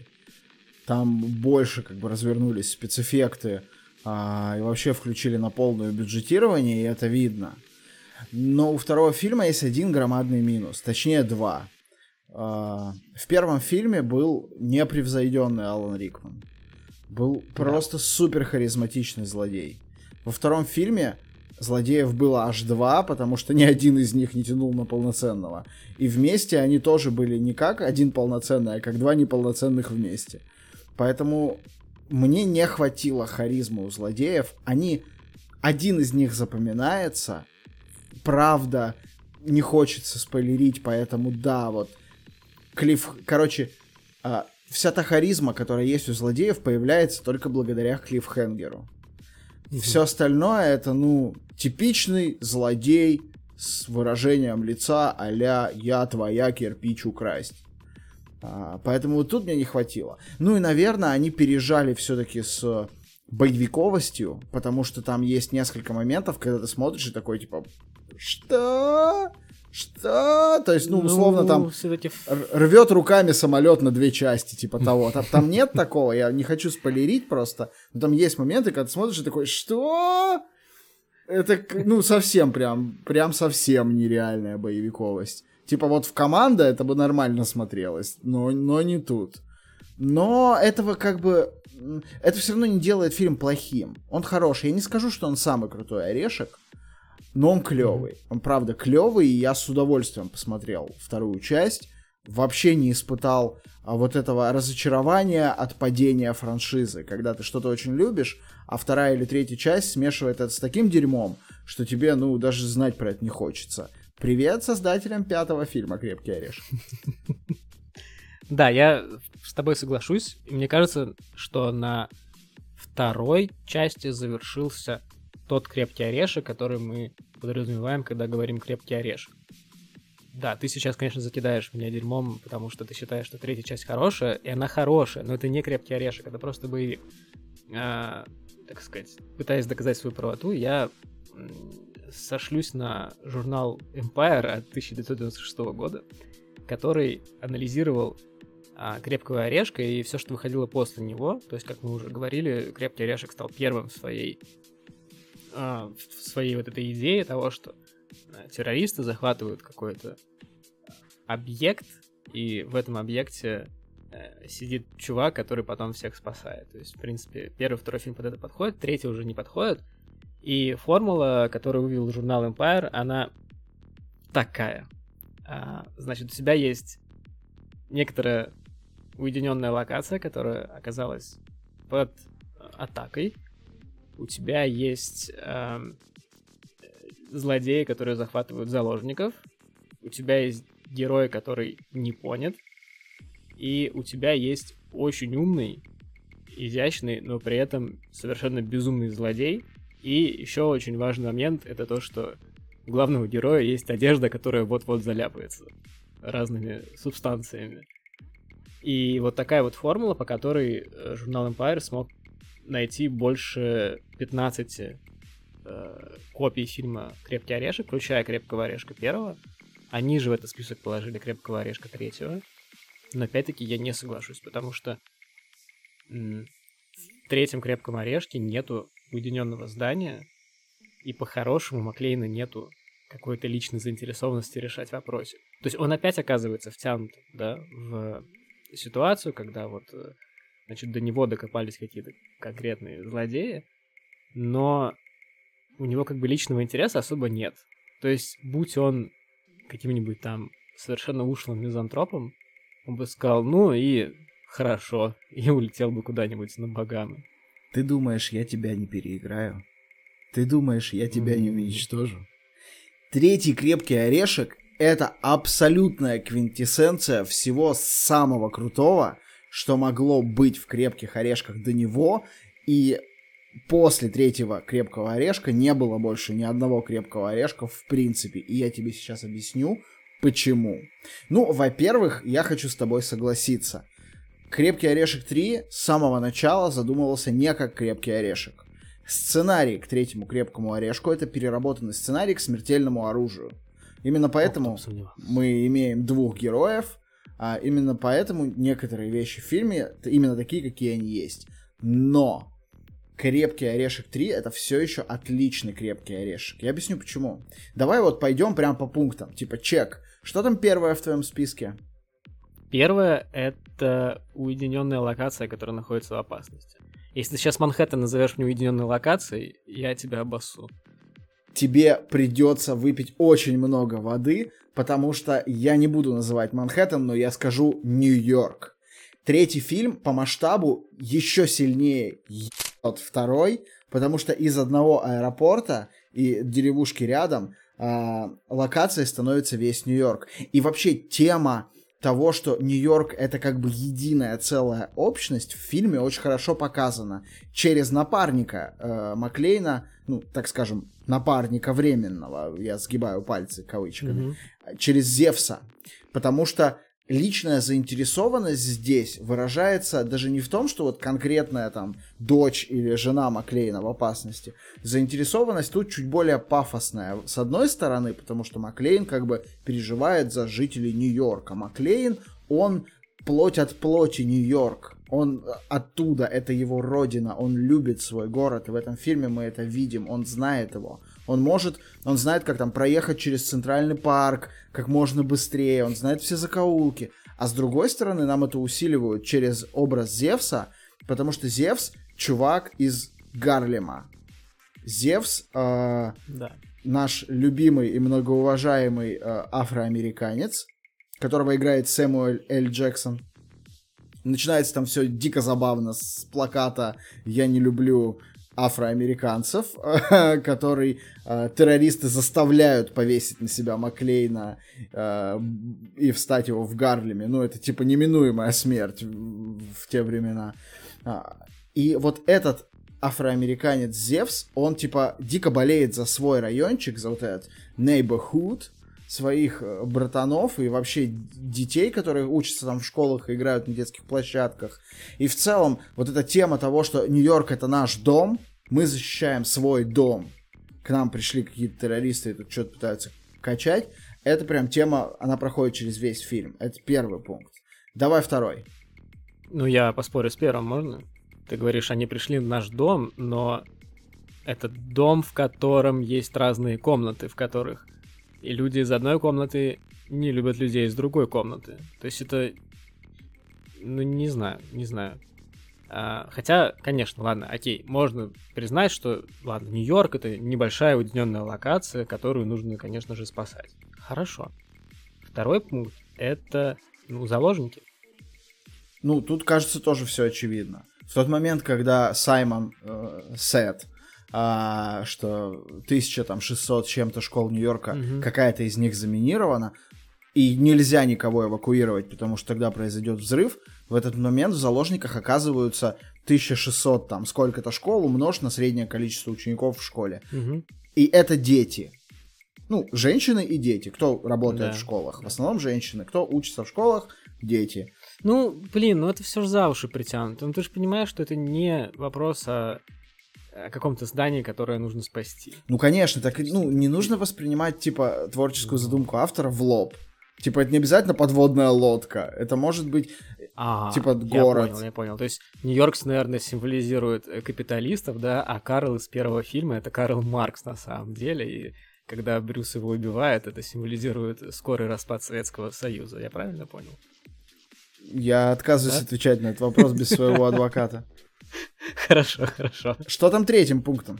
А третьим пунктом это там есть э, непонятый герой.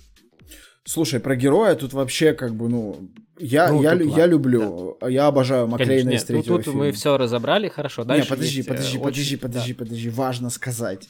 А, наверное, если бы мне сейчас было лет там, ну, если бы я был сейчас ребенком и смотрел Крепкого орешка, то вторая часть, конечно, показалась бы мне клевой, но, ой, третья э, часть показалась бы мне клевой, но я бы не выловил вот э, этого волшебного вайба, э, во- волшебного вайба похмелья, которое, который есть в третьей части. То есть, когда тебе 30 лет, и ты понимаешь, что такое жестокое похмелье, ты смотришь на Джона Маклейна, который, ну, не, не выглядит, конечно, как человек с похмелья, давайте будем честными, он слишком непонятный.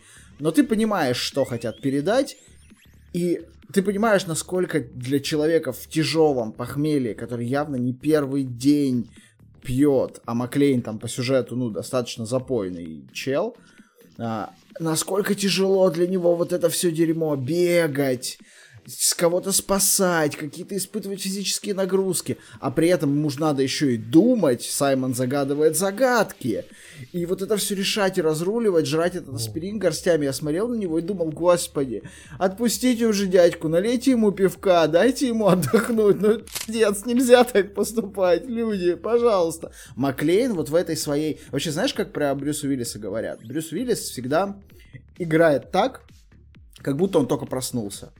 Но при этом он самый крутой из только проснувшихся на планете. Мгм. И вот тут это прям в полной мере. То есть он такой на, на вайбах вот только проснувшегося чувака, который только открыл глаза. В первом и втором фильме это был ну просто чувак, который проснулся. В третьем он проснулся с бадунища. И он такой прям...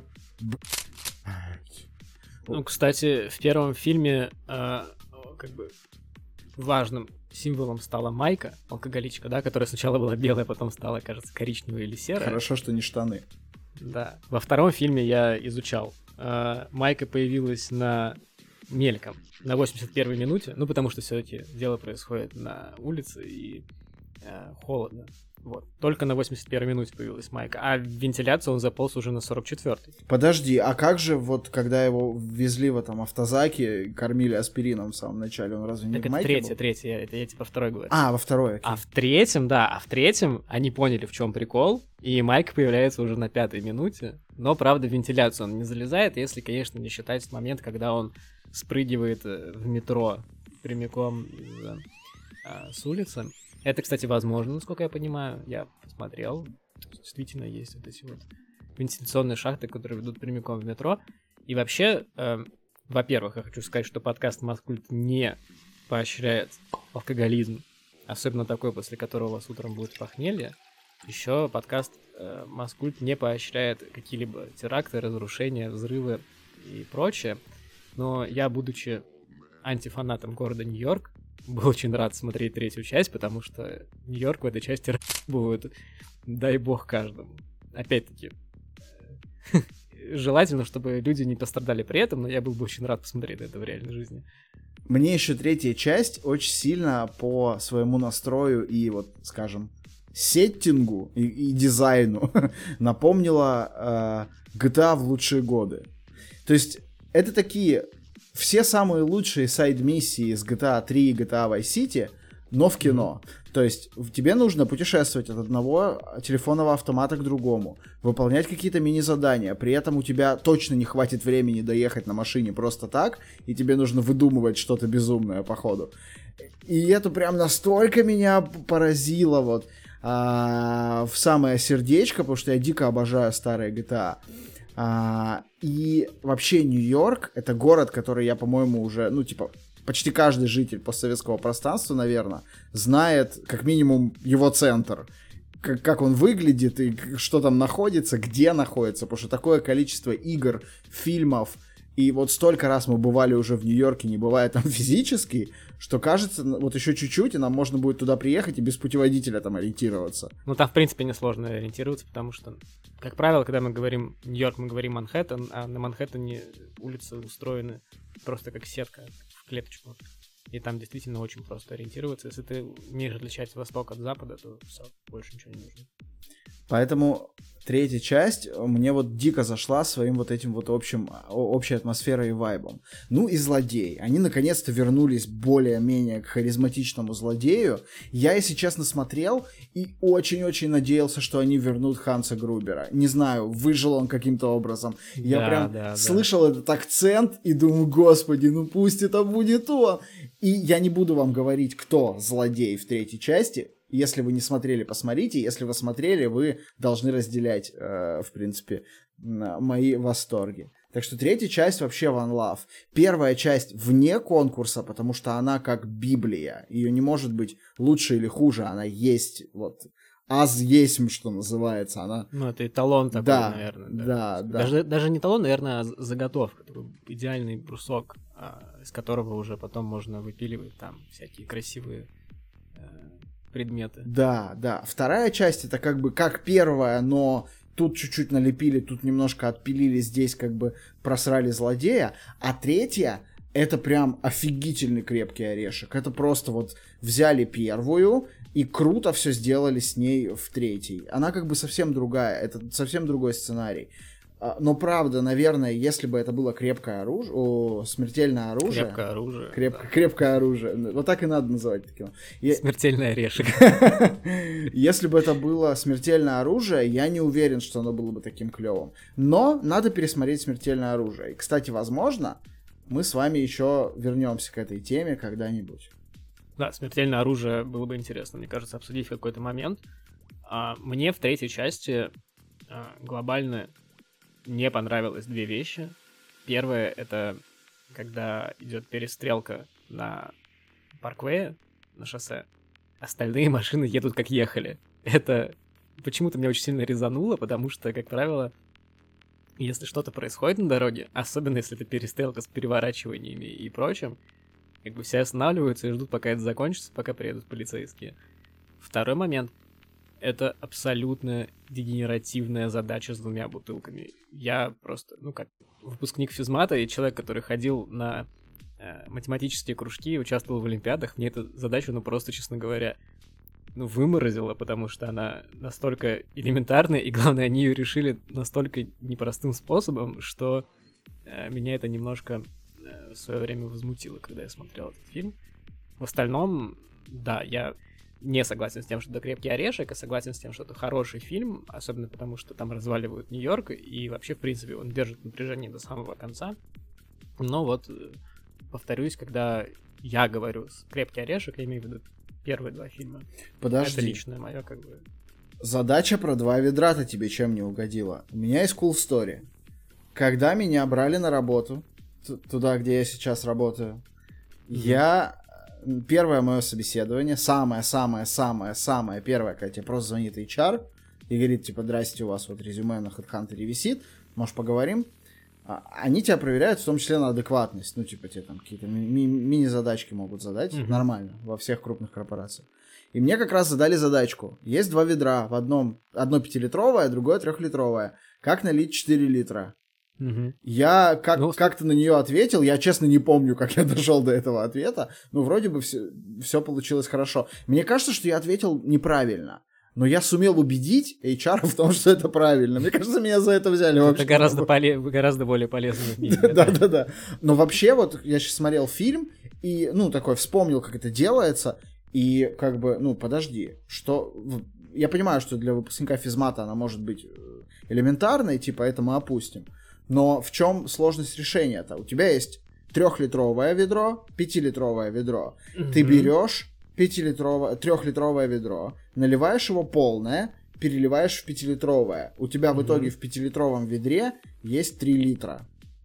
Mm-hmm. Тебе нужно еще литр туда долить. Как mm-hmm. это сделать? Ну. Ну, давай. Какое Ты самое хочешь, чтобы простое? я тебе это решил задачу? Да.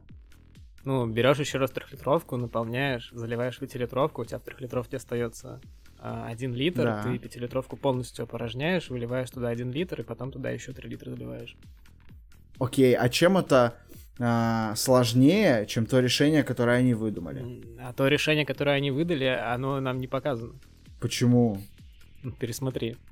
Ещё- Оно, оно, оно там не показано. А- У них просто в какой-то момент из ниоткуда материализуется, по-моему, один литр. Нет, нет, нет, нет, нет, Да. нет. Вот тут ты немножко не прав. Они сделали Давай следующее. пересмотрим и... Я посмотрел, я, не, я смотрел его вчера. Ну, хорошо. Они сделали следующее. Они, э, значит, залили... э, они взяли пятилитровое ведро, наполнили его, насколько я помню, полностью, перелили из него 3 литра в трехлитровое. В пятилитровом осталось 2 литра. А дальше они взяли трехлитровое, блять, я запутался. Они дальше из 5-литрового перелили в 3-литровое 2 литра, очевидно. После этого залили 5-литровое полностью, перелили 1 литр из 5-литрового в 3-литровый, потому что... Да, и осталось трёхлитровом 4 литра. Да, вот, да, на, на вот. первый шаг этого не показали. Я долго очень думал, как это получилось, как у них так получилось с трехлитровым 2 литра. И, ну, то есть, понятно, что это легко, но а, нам не показали полностью решение. Хорошо, я думаю, что мы этот вопрос можем обсудить э, после записи. Вот черт, Я- черт, я чертовы физики, математики доебался, что ему не показали первый вариант. Да, да, захотел О. и, и доебался, Окей, да. окей. Третий крепкий орешек лучший просто. Киса рыба зая обожаю. Да. Ты и Рыбакопа обожаешь. Да. В общем-то, э, точно так же, как меня немножечко покоробила и возмутила а, эта задача и способ ее решения из третьей части, так меня полностью бесит четвертая часть, потому что как выпускник IT-вуза, у которого, человек, у которого в дипломе написано «программист», а, я, у меня вот есть заметка на телефоне, которую я писал, когда смотрел четвертую часть, и первая строка капсом написано «чушь, чушь, ебаная чушь». Здесь мы, это примерно- я думаю, много чего будем запикивать, поэтому если вы хотите слушать нас без запикиваний в оригинале, то, пожалуйста, присоединяйтесь к нашему комьюнити взрослых людей, которые могут э, воспринимать мат на Patreon. Ссылка в описании подкаста. Да. Спасибо.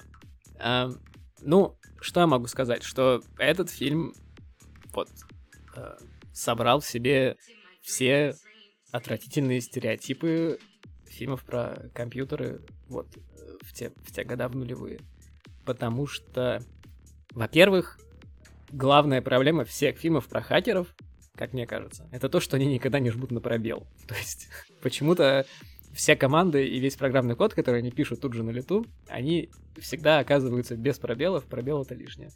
Второе, ну, во-первых, просто видно, что они просто рандомно долбят по, по клавишам, а во-вторых, я не знаю ни одного хакера, ну, я в принципе не знаю ни одного хакера, товарищ майор, но я не представляю себе, какой хакер будет для собственного кода, который сам же собирается использовать, писать GUI, то есть вот это вот красивые всякие какие-то а, как вот анимации, как там что-то выключается, как что-то включается, то есть такого, мне кажется, не бывает. Ну и вообще, в принципе, вся эта история, она на- настолько отвратительна, насколько это вообще можно представить, хотя бы потому, что реальность ее, мне кажется, сильно-сильно низкой. Вот точно так же, как э, мои э, друзья, которые работают в авиаиндустрии, сказали, что они давно смотрели второго крепкого орешка и не могут ничего прокомментировать по поводу реалистичности, но добавили, что все, что ты видишь, связанное с авиаиндустрией, вот именно с, с перелетами, не с собиранием самолетов, а с перелетами, вот все, что ты видишь в фильмах, нужно делить на три.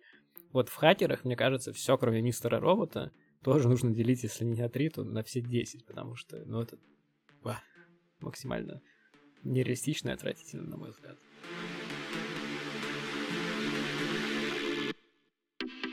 четвертый фильм это действительно дженерик боевик про новые технологии, которые несут в себе угрозу, и старых добрых героев, которые э, срать эти новые технологии и пытаются разрулить проблему.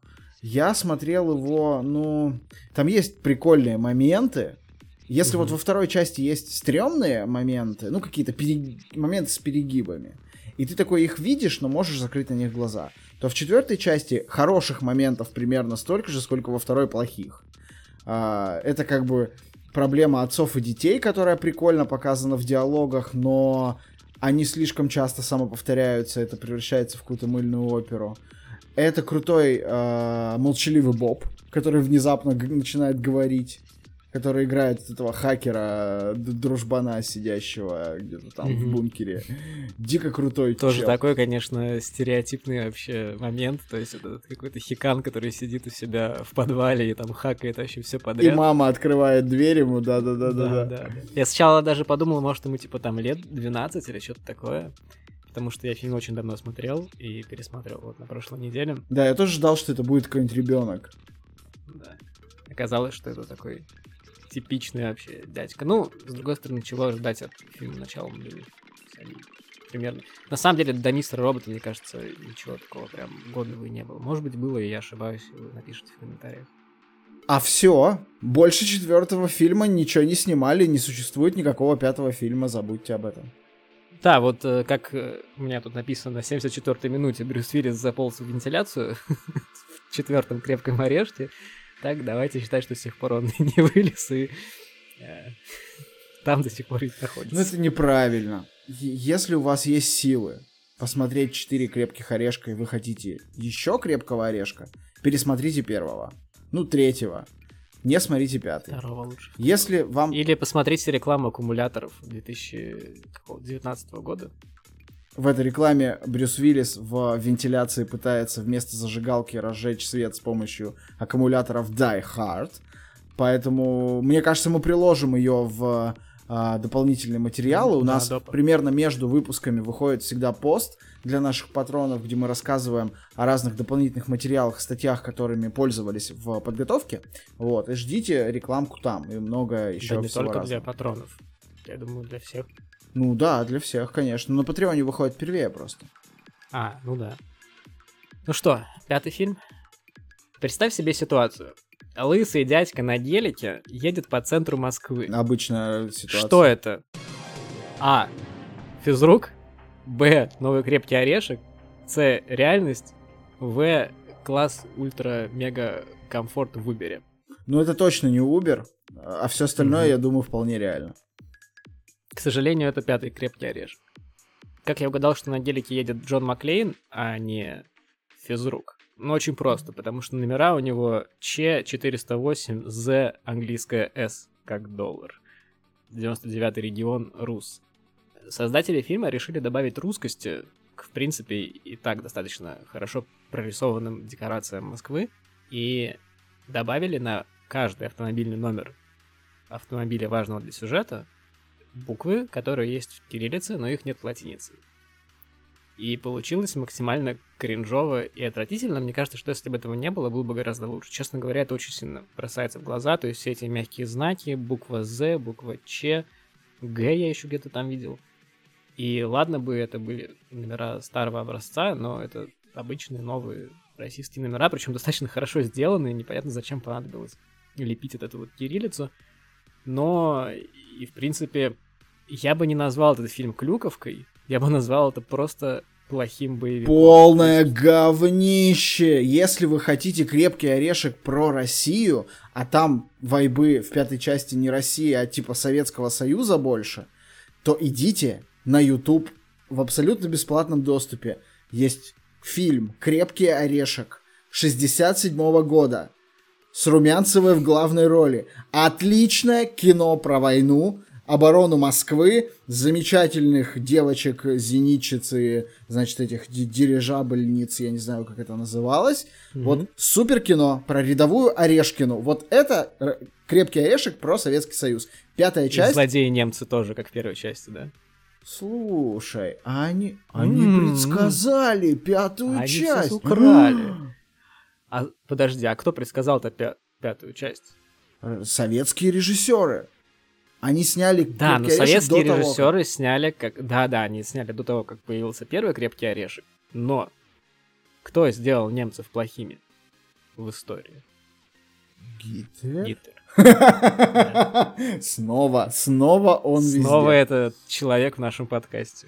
Хватит. Я не хочу делать его третьим соведущим. Но у нас уже есть Да. третий соведущий, который сейчас висит у Гришки, маленький Джон Маклейн. Мы покажем его Попозже, потом, да. И в этом, так сказать, фильме Джон Маклейн ни разу не оказывается втянутым в события. Он, в общем-то, В пятом фильме Джон Маклейн, по сути, не заложник обстоятельств. Он сам эти дебильные обстоятельства и создает, возникая перед машиной своего сына ЦРУшника. ЦРУшника! Господи! Настолько отвратительно, блядь, невозможно было сделать хуже эту историю. говняный фильм. Поганый, абсолютно поганый. Причем погано глянцевый. То есть я вот э, такое сформулировал для себя странное прилагательное, потому что там нету ни сюжета годного, ни экшена годного. То есть если хотите годного экшена, к 2013 году сняли гораздо более годные фильмы по этому поводу. Да тот же Рид, мне кажется. Есть, Там годная только дочка э, главного злодея. ну, это кому как. Российская фотомодель, кстати. Это солнышко, которое, да? Вот. Ну, ее там так называют. Да. А, а этот э, Брюс Уиллис в конце фильма называет ее Солженица. Серьезно? Это, на- это так Да. в английском? Да, да. Но он пытается сказать слово солнышко и говорит Солженица. Видимо, он читал Солженицына, я не знаю. А подарил нам этот фильм еще компанию Газор, Да, который, и очевидно, англоязычных московских газом. таксистов знаменитых. да, поющих. И в общем и целом я бы сказал, что это уже не крепкий орешек, а это какая-то жидкая ореховая паста, которую нам мажут на лицо, а мы как бы хаваем, потому что этот фильм собрал 300 миллионов при бюджете 100, и я боюсь, что нас ждет еще одна часть. А, хотя рейтинг 14 на Метакритике какие-то совершенно отвратительные рейтинги на всех остальных платформах намекают, что, может быть, и не ждет. Вообще мне показалось, что эта часть — это попытка передать дела от одного лысого дядьки, который уже старый, к другому лысому дядьке, который его сын. То есть мне кажется, что «Крепкий орешек 6» вполне может быть, или мог бы быть, а, Новым дерьмовым про сына терминатором. Ти- про- про- сына ЦРУшника, да-да-да. Господи, какая же... монтировали чип и пистолет в ногу. Очень удобно.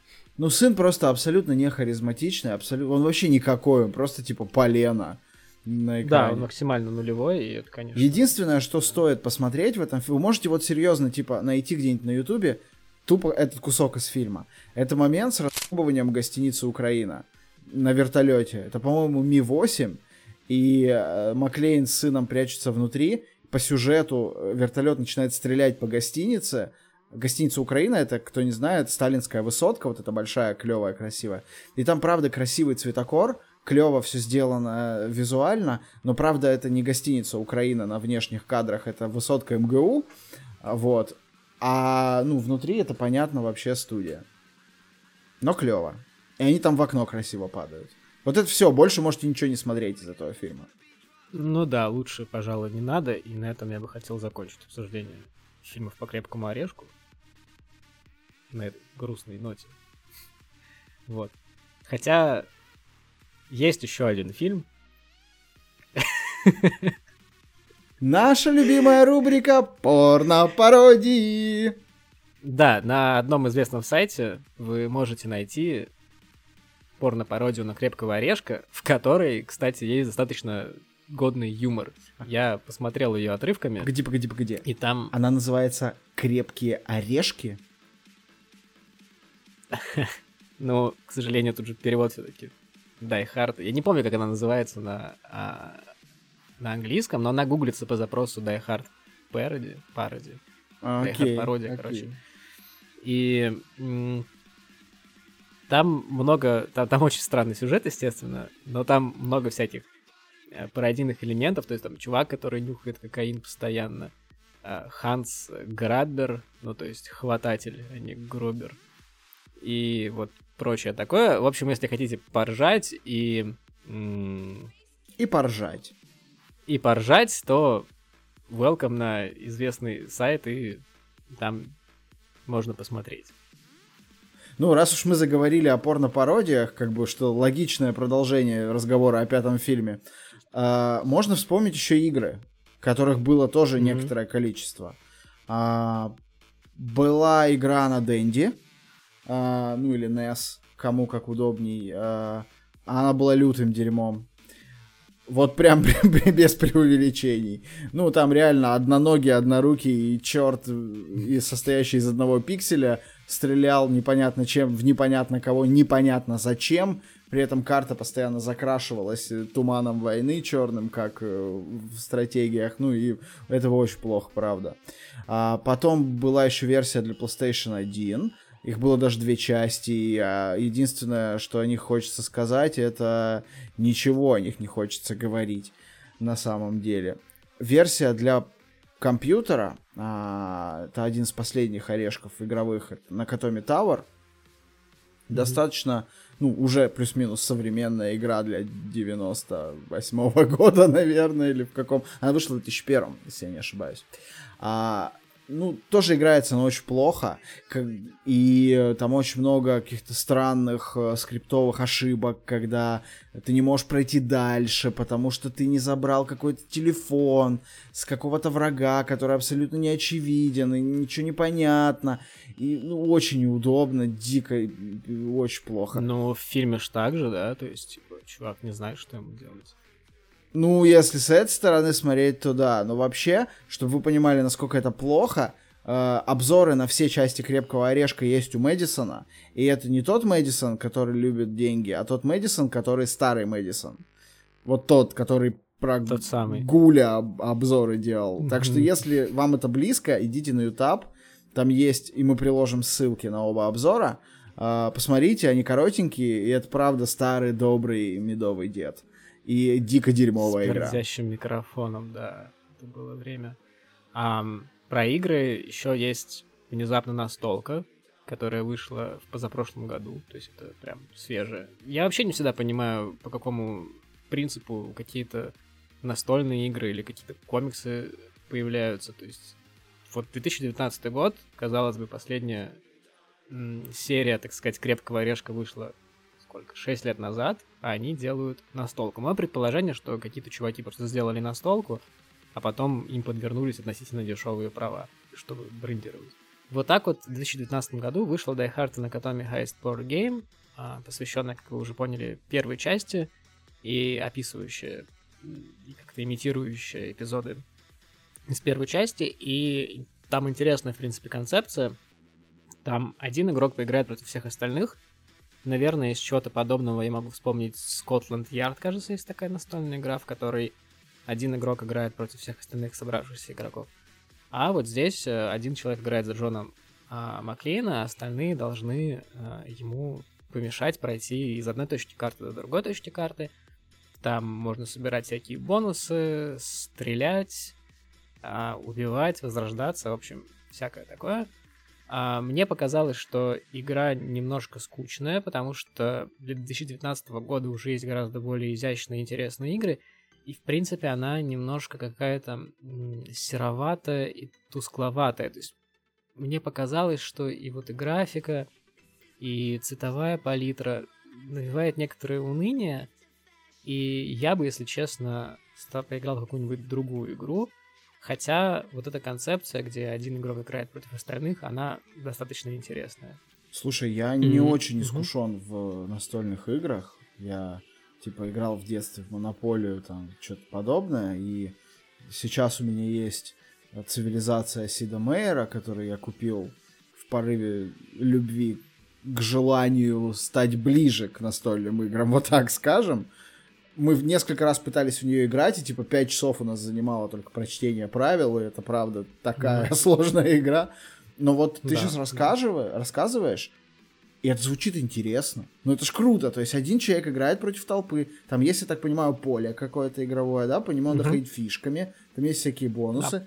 Блин, звучит офигительно. На самом деле я Причем... бы поиграл по игровому полю ты сам выбираешь, как передвигаться. То есть это не то, что ты двигаешься в строго заданном направлении, а то, что есть как бы условно говоря, этаж здания, разделенный на клетки, и в каких-то клетках изначально стоят э, террористы, в каких-то стоит Джон Маклейн, и нужно, э, минуя террористов и убивая их, э, попасть из одной точки карты в другую, и у тебя вроде как есть три этажа, ну и там разные правила, там все-таки есть какие-то карты, то есть там есть элемент случайности.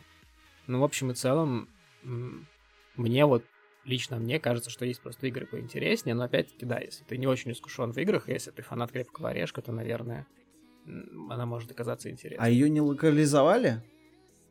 А, мне кажется, нет. А, ну, мы поищем, если найдем, то приложим ссылку.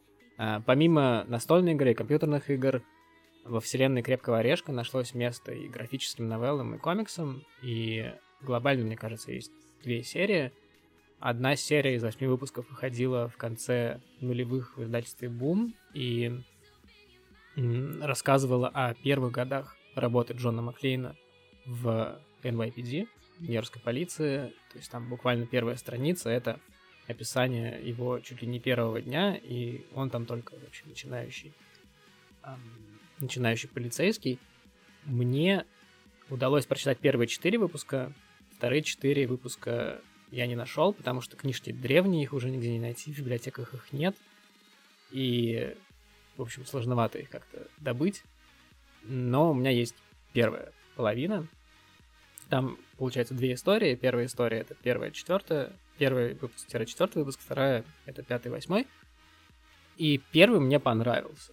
То есть, наверное, если бы это был не Джон Маклейн, особо ничего не поменялось но это хорошая, хитро скрученная история, которая напомнила мне внезапно карты «Деньги. Два ствола», потому что там рассказывается сначала абсолютно каких-то разных, казалось бы, не связанных друг с другом героев, которые в конце скручиваются в какой-то мега такой узел, снова в уединенной локации. Естественно, там есть Джон Маклейн, который, ну, не думаю, что это будет спойлер, всех победил.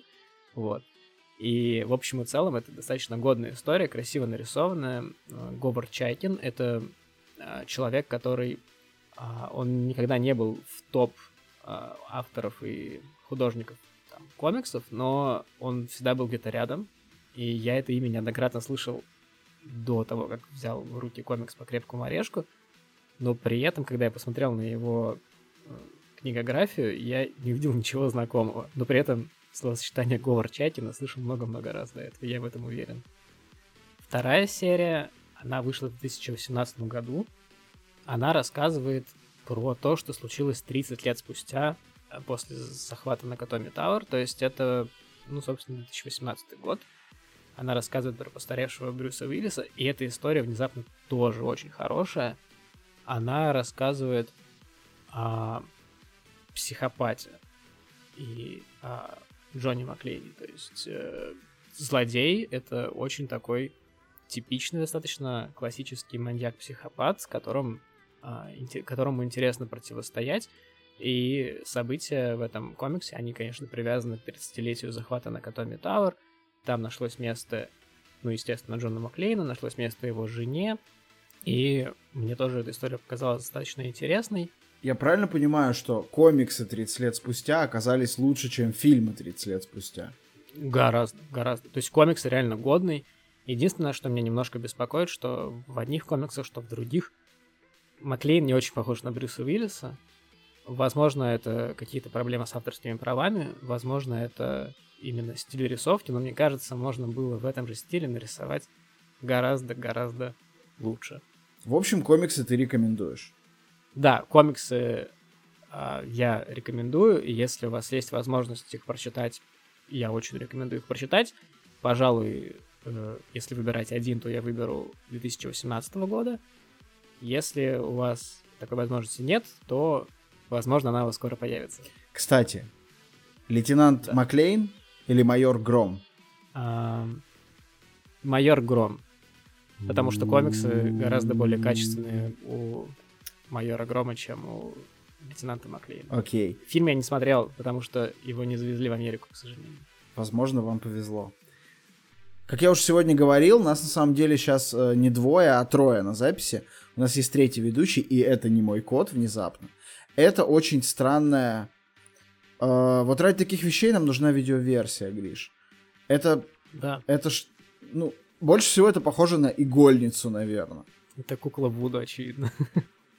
Да, а, это мой новый друг. Это Джон Маклейн из первого фильма.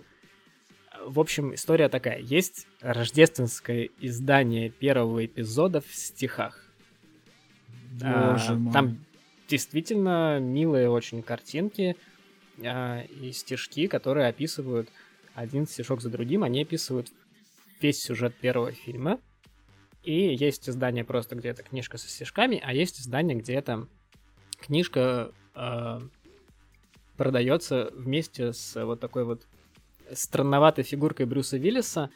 А, я думаю, приложим обязательно фотографии э, к выпуску, но у него тут есть все атрибуты. Значит, у этой невероятно всратой фигурки, во-первых, есть а, часы, во-вторых, есть татуировка с кроликом в шляпе, есть э, имена преступников на руке написаны, перебинтованная рука, ну и весь он какой-то пыльный, грязный, вонючий, ну, все как ты любишь.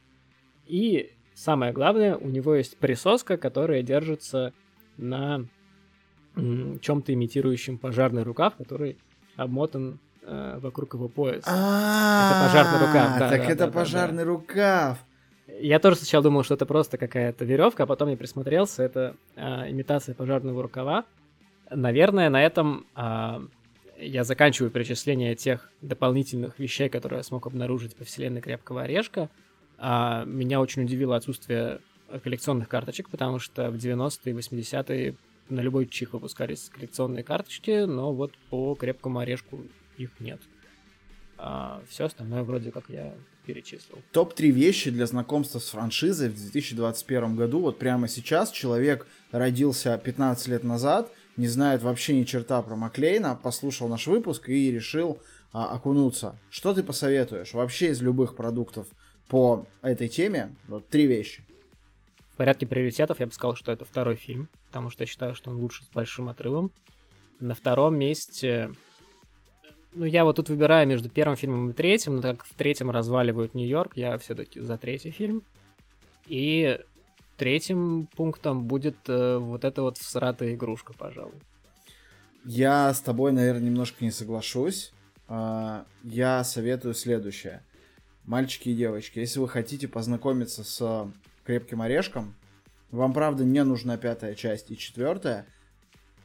Три оригинальных части обязательно к просмотру. Это первый пункт. А. Молодец какой, а. А, Во-вторых, а, люто, бешено, безумно рекомендую посмотреть обзоры на все игры. Это 20 минут вашего времени. Мы скинем ссылочки через несколько дней, я думаю, пост выйдет после выхода выпуска. А, Во-первых, вы познакомитесь с играми, во-вторых, с классическим Мэдисоном. Это тоже важно, потому что то, что он из себя представляет сейчас, ну, не совсем то, за что мы его любили когда-то. И третий пункт. Я сам не пробовал, но рекомендую всем попробовать. И сам хочу попробовать поиграть в эту настолку. Даже если она окажется всратой, мне кажется интересной сама задумка. И в целом все. Странно, что никто комиксы из нас не порекомендовал. Ты же сказал, что они хорошие. Ну, они хорошие, но ты спросил, как познакомиться со вселенной. Это правда. А комиксы не расширяют франшизу здесь? комиксы. Кстати, это важный момент. Э, Я люблю вот такие вещи, как вот в Терминаторе мы обсуждали, искать какое-то расширение лора, и оно есть э, в тех комиксах, которые описывают э, первые года Маклейна, они называются Die Hard Year One, то есть год один. Там упоминается, что Джон Маклейн служил во Вьетнаме. Это, в принципе, мне кажется, новая информация, которой не было в фильмах. Я сейчас пытаюсь посчитать, мог ли Джон Маклейн по возрасту служить во Вьетнаме. Вьетнам же был 60, как в шесть- в 60-е. На Катоми Тауэр в 88-м. Да, 88 это так. То есть, если Маклейн служил во Вьетнаме в 60-е, ну, к примеру, в последних, а, в последние годы, он, допустим, служил, там, 68-й, по-моему, или 69-й. Ему... Она до 75-го. А, до была. 75-го был Вьетнам? Мгм. Допустим, в 75-м Да. было, типа, э, 19, 20? Ну, 19, да. а, было. ну да, 35, типа, ему к Накатоми Тауэр стукнуло. Ну, как раз героем цельнометаллической оболочки приблизительно 20 лет там в среднем, мне кажется.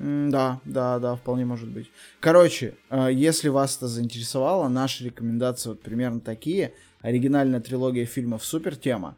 А, Коллекционная фигурка, правда, вы когда увидите фотку, вы сразу захотите эту всратость себе. А, И игра, чтобы играть с вашими такими же, как мы, упоротыми друзьями. А если у вас нет таких упоротых друзей, то присоединяйтесь к нашему комьюнити, мы всегда рады новым членам.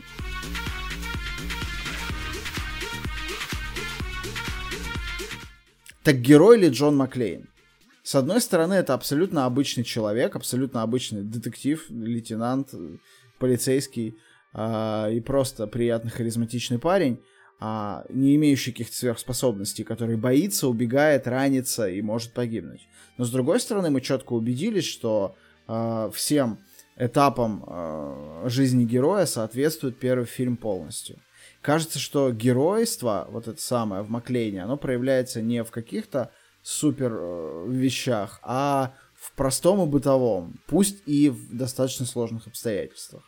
Да, пожалуй, это так, и мне кажется, именно поэтому ты себя с ним в некотором роде можешь ассоциировать, и любые другие люди тоже.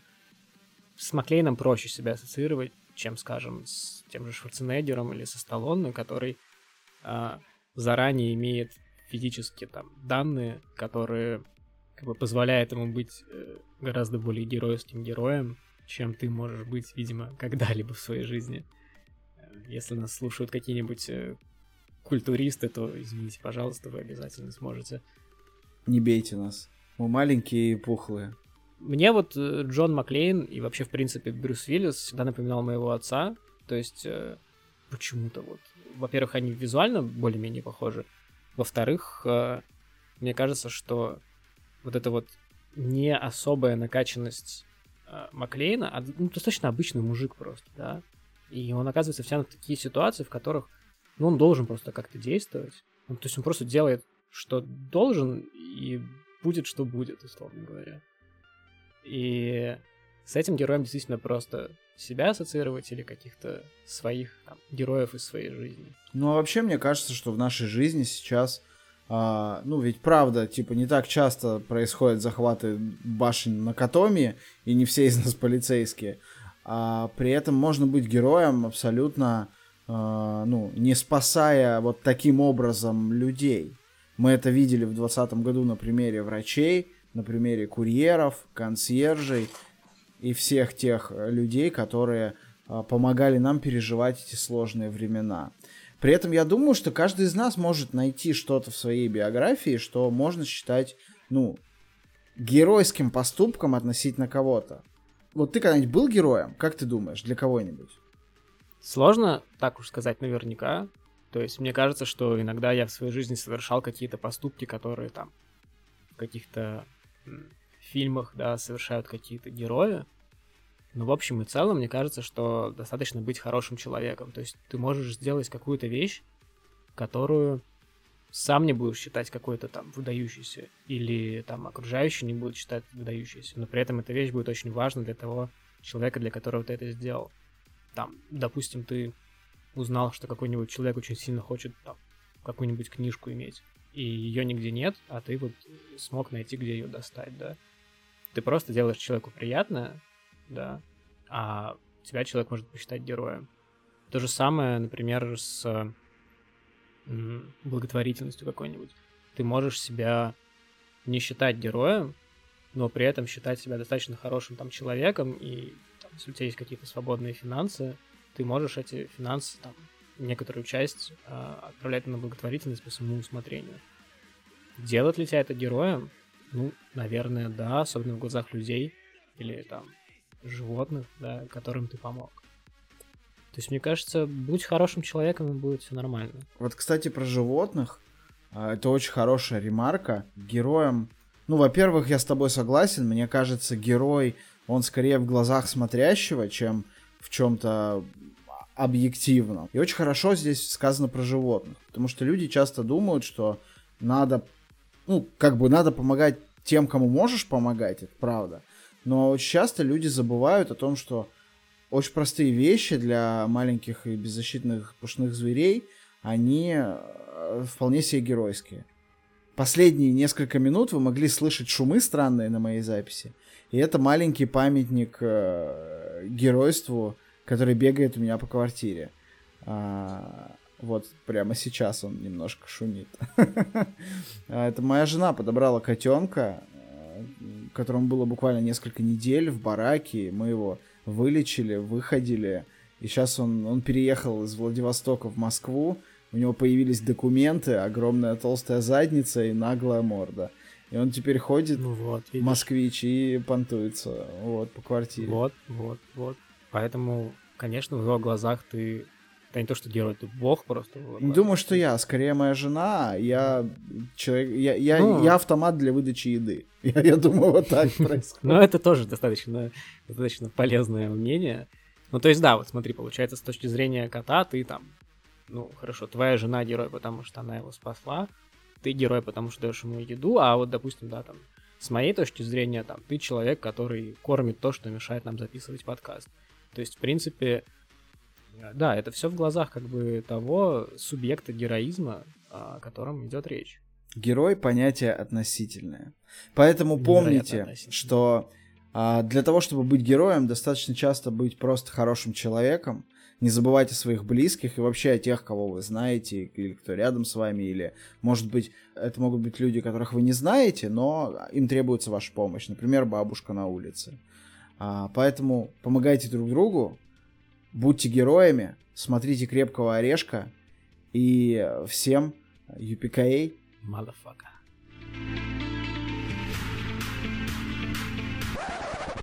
Теперь у нас есть подкаст.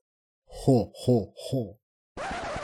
А если вы дослушали до этого момента, то вас ждет альтернативная концовка этого подкаста.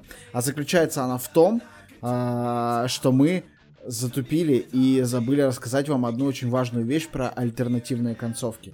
Дело в том, что к третьему крепкому орешку была дикая, жопоразрывная э, альтернативная концовка, и она заключалась в том, что э, антагонисту удавалось сбежать, Маклейн настигал его в Европе и играл, загадывал ему загадки и играл с ним в русскую рулетку на базуках. Ну, естественно, выигрывал. Это не рофл, найдите в интернете э, и живите теперь с этим. Всем пока. Кстати, про жопоразрывательные концовки, вот в порно-пародии там тоже...